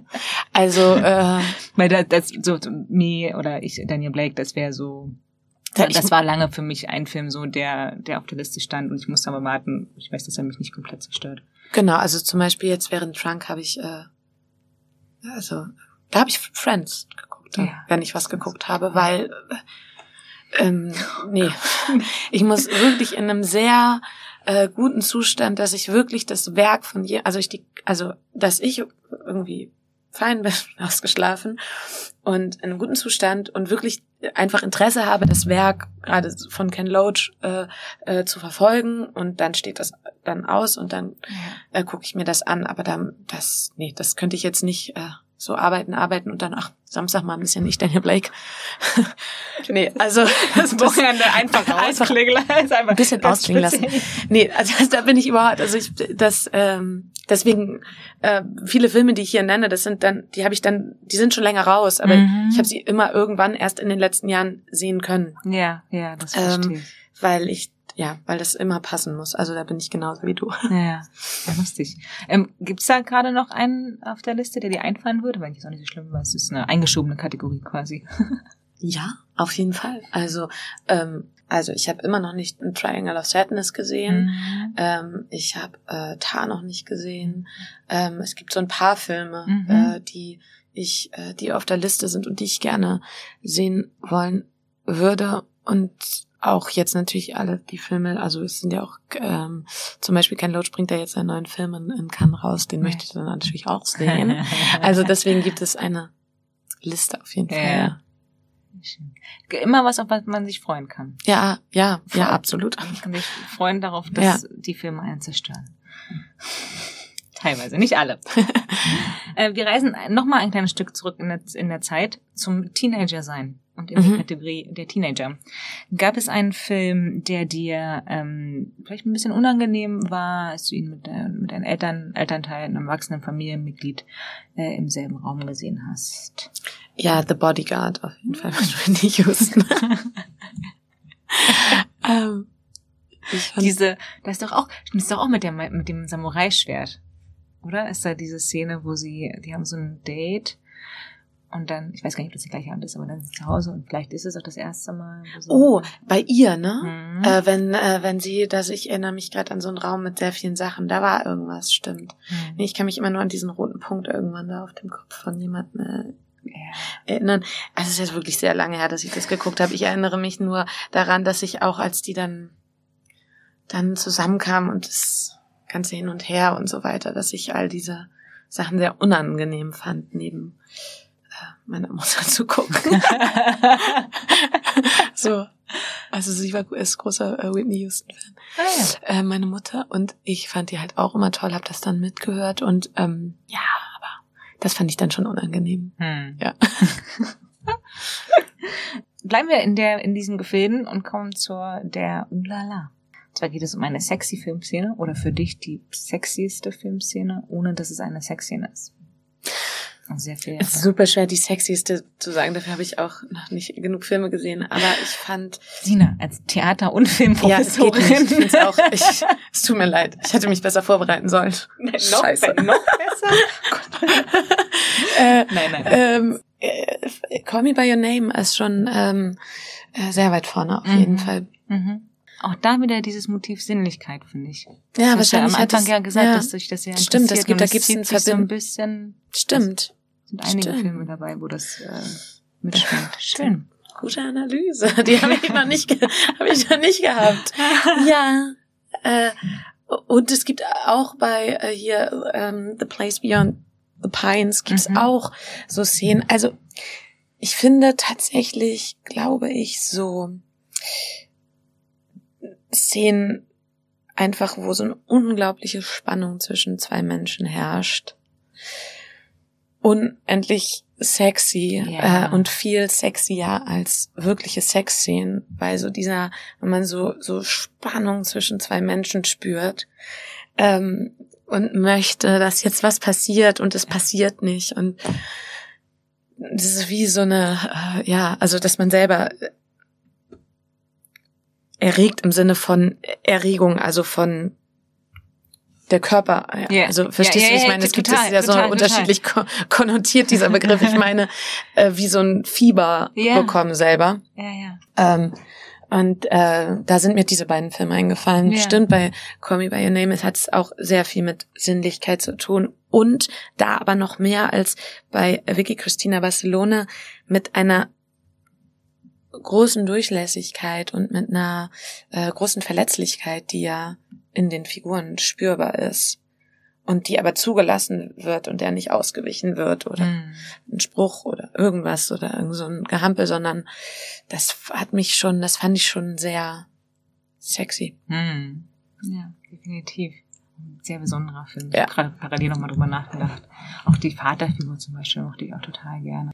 Und diese Endsequenz, wo ich mich bis heute frage, ist es geplant oder ist es einfach ein Take, wo er weitergespielt hat und die Kamera noch anblieb? Ja. Ich glaube, vielleicht bilde ich mir das gerade ein, aber ich glaube, dass es so war. Also, dass er weitergespielt hat und die Kamera noch anblieb. Aber vielleicht bilde ich mir, ja, vielleicht. Ich, ich finde, also das ist schon, ja. Schon sehr gut. Ja. ja. finde ich auch. Und auch ein, ein toller, ähm, also je nachdem, was für Musik man mag, aber das ist auch, was mir an diesem Film, Stevens, ne? ja, genau, was mir in dem, so von dem Film, also einmal die Farben, der Stil, das, mhm. was er in dir auslöst, plus noch diese Musik dazu on top. Ein schönes, sehr äh, besonderes Paket irgendwie dieser Film. Du hast Ah, da komme ich auf den Gedanken, vielleicht hat die Musik tatsächlich etwas äh, damit zu tun, auch wie man die Dinge empfindet. Das könnte, muss ich mal drauf achten, mm. ob bei den Szenen, die ich jetzt gerade in meinem Kopf habe, könnte ich mir sehr, weil ich sehr auf Musik anspringe. Mhm. Ähm, und äh, übrigens damit mich auch gut motivieren kann, also mit der richtigen Musik. Ähm, also ich springe sehr auf Musik an und es könnte total sein, dass das, was damit zu tun hat, noch zusätzlich zu dem Spielen und worüber wir gesprochen haben, also dass das, was dann nochmal nachträglich, sag ich mal, draufgemischt wurde, ja. noch zu dem, das jetzt, wie ich vorhin gesagt habe, eine Tafel ist und das und das und das und gute Dialoge und so, oder jetzt hier diese Verletzlichkeit und Durchlässigkeit, ähm, könnte ich mir gut vorstellen, dass Musik da auch eine Rolle spielt bei diesen Szenen, über die ich gesprochen habe. Ja. Ja, stimmt. Das kann, ich habe gerade darüber nachgedacht, dass mir das schon ein paar Mal passiert ist, dass wir irgendwie so ein, mit einem Live-Orchester oder so und dann bist du da so drinne und dann merke ich nur so, wie mir auf einmal fast die Tränen kommen. Ich denke, wow, also wird ja nichts gesprochen, nichts erzählt, aber diese Musik hat so einen, ich kann es nicht definieren, aber so einen, so einen Effekt irgendwie mhm. auf mich. Krass. Na, da so ein paar Noten können Emotionen aus, auslösen. Und wenn das dann so, also deswegen kann ich das total nachvollziehen, dass das bei Filmen dann auch so ist. Das ja. nochmal potenziert. Schön. Aber auch eine tolle Überleitung. Vielen Dank. Komm zum Musiker. äh, welcher Film hat denn für dich so den ich habe sehr viel mit Superlativen gearbeitet, das ist mir bewusst. einen guten oder den besten Soundtrack, beziehungsweise mm, einen, der dir viele Ohrwürmer verpasst. Ähm, Drive. Ich höre den oh. immer noch. Ich habe ihn gerade wieder entdeckt, weil ähm, es beim Drehen so ein Quiz gab. Mhm. Ähm, es war eine Klappe, eine ganz tolle Klappe von der Regieassistentin. Und da wurden äh, eben äh, Musiktitel äh, eingespielt und wir mussten raten, woher. Und dann kam Under, Under Your Spell. Und seitdem höre ich es wieder rauf und runter. Ich finde es einen fantastischen Soundtrack. Ja. Also und und auch einen, der nicht altert für mich. Also ich könnte, ich mache immer so unterschiedliche Playlists nach Jahreze Jahreszeiten oder mhm. Projekten, die ich mache oder Stimmungen oder oder. Ähm, also so ähm, Night Call, äh, Under Your Spell. Ich ich glaube, ich die, die könnte ich irgendwie so auf jede Liste immer wieder raufpacken. Ja. Zumindest jede zweite Liste. Ja. Finde es großartige Werke.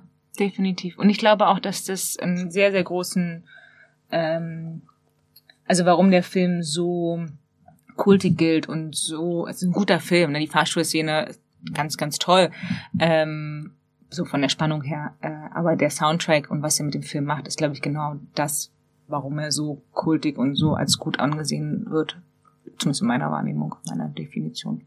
Ja, ich verbinde zum Beispiel bei dem Film tatsächlich auch immer diese Auto, also ich höre das lustigerweise viel im Auto. Also wenn ich, ich habe das dann eben oft jetzt zum Dreh und zurück immer wieder angemacht.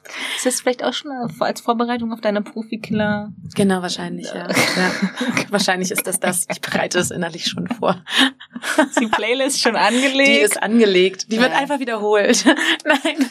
Aber ähm, ich verbinde diese Bilder, auch diese, diese, mhm. diese bläuliche Nachtatmosphäre. Ja, ja, ähm, sehr mit diesem mit, äh, mit dem Soundtrack. Ich ja. kann mich ehrlich gesagt mehr, weil den Film habe ich wirklich, das ist länger her, dass ich den gesehen habe. Ich kann mich viel mehr, wenn ich die Musik höre, dann tauchen so Blitzlichter auf, was das für eine Filmszene war. Aber so an den Film kann ich mich ehrlich gesagt gar nicht mehr so gut erinnern. Mhm. Komme ich auch an, an die Fahrstuhlszene erinnern. ja, gut. Ja, auf jeden Fall. So, so, aber ich weiß, was du meinst. Ja. Ja. Die, ja, definitiv die Musik. Und bei mir ist es so lila, also lila, blau, pink. Also ich weiß nicht warum, wo das so her, aber. Bei mir auch. Ja, lustig. Ja. Ähm, kommen wir aber von der Musik, vom Singen zum Sprechen. Zur Kategorie der Papageien. Gibt es einen Film, wo du mitsprechen kannst, fast alles mitsprechen kannst? Das ist tatsächlich, äh, also äh, der erste Film, der mir eingefallen ist, und das hat einen ganz, äh, ganz pragmatischen Grund, ist Fabian oder der Gang vor die Hunde von Dominik Graf. Warum kannst du da wohl mitsprechen? Also einfach wirklich zeitgleich. Äh, es war das erste Stück, äh, was wieder, also was eine meine erste Premiere ähm, nach den ganzen Lockdowns. Mhm. Und diese Premiere ist wirklich relativ zeitgleich zur Veröffentlichung des Films ähm, passiert. Mhm. Und ich, ähm, wir haben eine nicht so unähnliche Strichfassung, lustigerweise. Und ich glaube nicht, dass die miteinander gesprochen haben, soweit ich weiß, jedenfalls nicht. Aber ähm, ist ja auch nicht chronologisch erzählt und diese Splitscreens und mhm bei uns, ich habe immer das Gefühl gehabt, äh, man möchte, oder damit wird so diese Gleichzeitigkeit von Dingen in der Großstadt ausgedrückt und diese Schnelligkeit, man weiß gar nicht, wo man hingucken soll. Ja. Und wir haben darüber eben auch viel gesprochen. Bei uns dreht sich die Bühne die ganze Zeit am Anfang. Wir rasen so zehn Minuten ewig da drum und man ist schon nach zehn Minuten eigentlich so, voll cool, jetzt noch fünf Stunden zu spielen. ich hab voll Lust.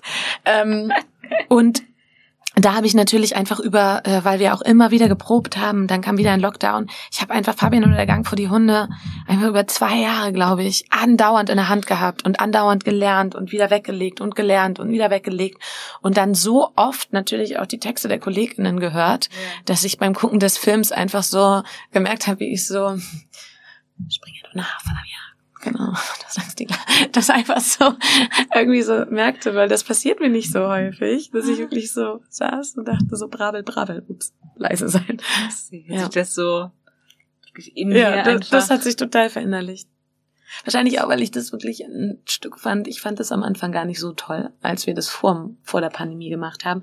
Und es ist so ein, so ein, so ein Roman, ähm, was im Laufe der gesellschaftlichen Veränderung für mich immer spannender wurde, so dass ich es mittlerweile, also wir spielen es leider nur sehr selten, aber wir spielen es noch und ich finde das, hm, da sind ähm, so viele gute, kluge äh, Gedanken drin und es macht eine ziemliche Heutigkeit auf, nicht also vor allen Dingen bei so Sätzen wie spring ihr doch nach, Fabian, aber du hast Angst, die Glasscheibe könnte zerbrechen. Immer mhm. hast du Angst, das Glas zwischen dir und den anderen könnte zerbrechen.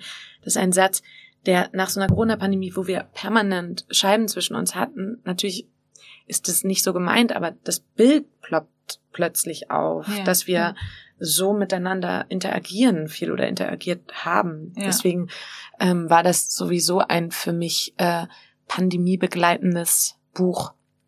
Und deswegen habe ich es einfach so oft in der Hand gehabt, dass ich es mitsprechen kann. Aber am Set hast du nur deine eigenen Sachen gesprochen. Ja, beim, beim Theater meinst du? Ja, Entschuldigung, ja. Ähm, ähm, ja, ja, da, ja, da habe ich nur meine eigenen gesprochen, doch.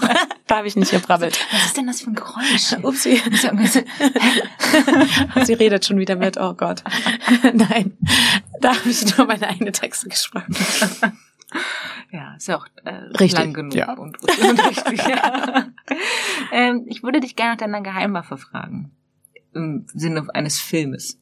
Nach meiner Geheimwaffe. Nach deiner Geheimwaffe. Was ist denn so dein Geheimtipp, wenn dich jemand fragen würde? Ähm, ich, äh, das ist äh, Curveball von Johannes Naber. Mhm. Der war zwar vor, ich glaube, zwei Jahren für einen deutschen Filmpreis nominiert, aber ich hatte irgendwie das Gefühl, dass den so voll wenige Leute nur gesehen haben. Ja. Ähm, und ich fand den ähm, oder finde den einfach super toll. Es geht einfach so um die, äh, naja, wie das alle, also so um die um einen Deutschen, um eine Information aus Deutschland, die dann ähm, letztendlich zum Irakkrieg geführt hat. Und ähm, Sebastian Blomberg spielt da äh, die Hauptrolle, den ich sowieso fantastisch finde und die Art und Weise, wie Johannes Naber erzählt, es ging mir auch schon bei Zeit der Kannibalen so, ähm, finde ich einfach sehr spannend und mich hat es gewundert, dass in diesem Jahr sozusagen, also der war nominiert, aber ich hatte mhm. wirklich das Gefühl, man hat nichts davon mitbekommen nee. und das finde ich sehr, sehr schade, weil ich mochte den Film sehr gerne. Hm. Ist auch, muss ich sagen, und also ich würde jetzt nicht sagen, dass ich alle deutschen Filme kenne, aber ich bin schon versuche informiert zu bleiben und folge da vielen Sachen und ähm, ja, also hat man definitiv wenig von äh, mitbekommen ja. oder wenig gesehen. Sehr kurios, muss man mal reingucken, woran ja, das gelegen wird, haben könnte. Schau mal rein, würde mich interessieren, was hm. du davon hm. denkst. Hm. Wir nähern uns so langsam dem Ende. Ja. Zwei haben wir noch. Ja. Und zwar einmal der Innovative und dann der allerletzte. Aber kommen wir erstmal zum Innovativen. Im Sinne von, welcher Film hat dich beim Anschauen ähm, nachdrücklich beeindruckt? Und das kann das Storytelling sein, das kann das Production Value sein, das kann die Darstellung sein, die Technik, egal was. Mm, also da würde ich auch gerne wieder auf zwei, zwei Sachen, äh, mit zwei Sachen antworten, wenn ich darf. Ja. Ähm, Pieces of a Woman von äh, Conor Mondruccio, mhm. ähm, der mir, also der hat da musste ich in einem guten Zustand sein. Der hat mir, äh, der hat mir unglaublich die Schuhe ausgezogen. Ja. Mm, diese Art der Darstellung ähm, von einer Fehlgeburt und was das für eine Beziehung bedeutet. Also der Film startet ja im Grunde genommen mit der Fehlgeburt. Das ist schon krass genug. Und dann wird ja der Fokus auf das gelegt, was das mit dieser Beziehung macht. Mhm. Also dieser Umgang mit Trauer und mit dieser Form von Trauer und was das für sie bedeutet und wie er damit umgeht. Das ist so ein ähm, so ein äh, Geflecht aus verschiedensten Emotionen und das fand ich ähm, in der Darstellung gerade diesen Themas und darüber habe ich einfach noch nicht, also natürlich, es gibt eine Frauenfilm, die Fehlgeburt, ja, mhm. ähm, das passiert schon mal, also wie die das ausgearbeitet haben, was das bedeuten kann oder was das für diese Figur, äh, Vanessa Curry auch fantastisch, ja. ähm, was das für die ähm, bedeutet und für äh, die Beziehung und für sich selbst und wie er damit umgeht. Ähm, das äh, finde ich sehr, also fand ich äh, bei für das die, dieses Thema betreffend äh, sehr innovativ. Ja da, ich will einmal kurz, einmal kurz reingrätschen, um Fußball-Jargon zu machen. ja. ähm, ich weiß nicht, ob du den kennst, aber wenn nicht, ist das vielleicht was, was dich dann auch interessieren könnte, und zwar The Broken Circle Breakdown oder nur The äh, Broken Circle. Das ist ein belgischer Film, auch schon ein paar Jahre her, war mal ein, ein Oscar-Einreichung von Belgien. Und das ist ähnlich, da ist keine Fehlgeburt, aber das Kind stirbt an ähm, Leukämie, glaube ich, wenn ich mich richtig erinnere. Und da wird aber auch gezeigt, ähm, also es fängt an, ich will dir eigentlich nicht zu viel sagen, weil du sollst ihn dir angucken. Aber da spielt auch Musik ein sehr großes mhm. Thema. Ähm, so eine so eine Country-Sänger-Band in Belgien, aber ähm, große große Liebe, wirklich große Liebe, ähm, tolle, teilweise glaube ich auch Laiendarsteller. Ähm, und da wird gezeigt auch ähnlich, was der Tod von einem Kind mit so einer großen tollen Liebe auch macht und wieder so eine Partnerschaft ähm, mit umgeht oder auch nicht umgeht. Ja. Und ähm, vielleicht auch gar nicht die Möglichkeit hat, mit umzugehen. Ja. Also einige Sachen sind wahrscheinlich auch zu groß. Ja, ja. Ähm, genau. Das finde ich wird ja, also das macht es ja tragisch. Dadurch ist das ja alles, was in dem Film passiert, finde ich ähm, überhaupt nicht bewertbar. Also ich finde überhaupt, also ich konnte keine Wertung nee. übernehmen, sondern ich dachte die ganze Zeit, das ist so tragisch, weil die werden so in die Ecke gedrängt von in einer Extremsituation und ähm, ähm, man kann niemand für irgendwas einen Vorwurf machen. Nee. Das ist so und das ist für mich der Inbegriff von Tragik. Ja, definitiv, definitiv. Das ist ja, das ist kann man nicht wirklich in Worte fassen, ne? Ja. aber A, weil man es nicht, also ich zumindest nicht erlebt habe und B, weil es halt da auch kein, es gibt da kein richtig oder falsch, kein nee. Verhaltensmuster, kein, kein, kein Ratschlag könnte äh, zu irgendeiner Besserung beitragen. Ja. So, das ist ja, tragisch, definitiv. Und Parasite ist es auf der, ähm, auf so einer, ich weiß gar nicht, ob ich es von Male-Ebene nennen kann, aber diese Anordnung dieser Familie und dieses, wie so Parasitäre im Keller und dann diese Bilder, die dafür gefunden wurden. Mhm. Ähm, das hat sich bei mir als, ich weiß auch nicht warum, aber es hat sich bei mir wirklich so als formal eingebrannt, weil ich das alles so, ich so viele Bilder aus diesem Film im Kopf habe. Mhm. Und diese Verbindung aus die Bilder, die gefunden wurden, ähm, ja eigentlich wirklich relativ wenig Orten, muss man sagen. Ja. Ähm, so. Und wie wie da eine Anordnung und ein dramaturgischer Bogen irgendwie, äh, ähm, das fand ich schon, äh, also oder war für mich zumindest innovativ. Mhm. Ja, auf jeden Fall. Ich mag mag koreanisches Kino und Filme sehr sehr gerne ähm, und ich fand das dann total spannend zu sehen, dass der Rest der Welt dann auch also da auf, auf gerade auf Parasite wie äh, darauf reagiert wird ähm, und ähm, ich persönlich finde, dass koreanisches Kino und, und auch Serien, die haben gerne sehr, sehr oft eine sehr schöne Bildsprache und da ganz tolle ähm, Wege gefunden, da irgendwie Sachen zu zeigen, wo du denkst so, hä? Ja, krass. Es gibt eine Serie, da weiß ich noch ganz genau, total banal eigentlich, aber ähm, da geht's um einen Krankenpfleger, äh, im Krankenhaus und er holt sich einfach nur einen Kaffee aus dem Automaten, aber die Szene ist, dass die Kamera ist quasi innerhalb vom Automaten und er greift rein und die Kamera, also es ist, die Szene ist überhaupt nicht wichtig, aber wird ähm, total speziell irgendwie dargestellt mhm. so, und äh, da ein Bild geschaffen, das was irgendwie im Kopf bleibt, was dann dazu natürlich auch irgendwie führt, dass die Serie im Kopf bleibt und so. so. Also die haben einfach ein schönes ein schönes Gefühl dafür. Mhm. Und das war bei Parasite auch so, ja. So große, große Bogen, um zu sagen, toll! so, wir sind langsam. Wir sind jetzt am Ende. Wir sind jetzt, ja. Bist du auch, bist du fix, bist du, bist du am Ende? Habe ich dich äh, fix und fertig gemacht? Nee, du hast, du kennst Kastorf. Du bist nicht, du bist noch nicht am Ende. Nein, nicht nur deswegen. Ich bin bei anregenden Gesprächen nie am Ende danach. Alles gut. Ich würde gerne von dir wissen, und ich weiß, es ist eine wahnsinnig schwierige Frage. Ich könnte sie selber auch nicht beantworten, aber ich möchte gerne von dir wissen, wenn du dich entscheiden ähm, könntest oder müsstest, was ist denn für dich so der ultimative, bedeutsame Last Film Standing? Der einer über alle.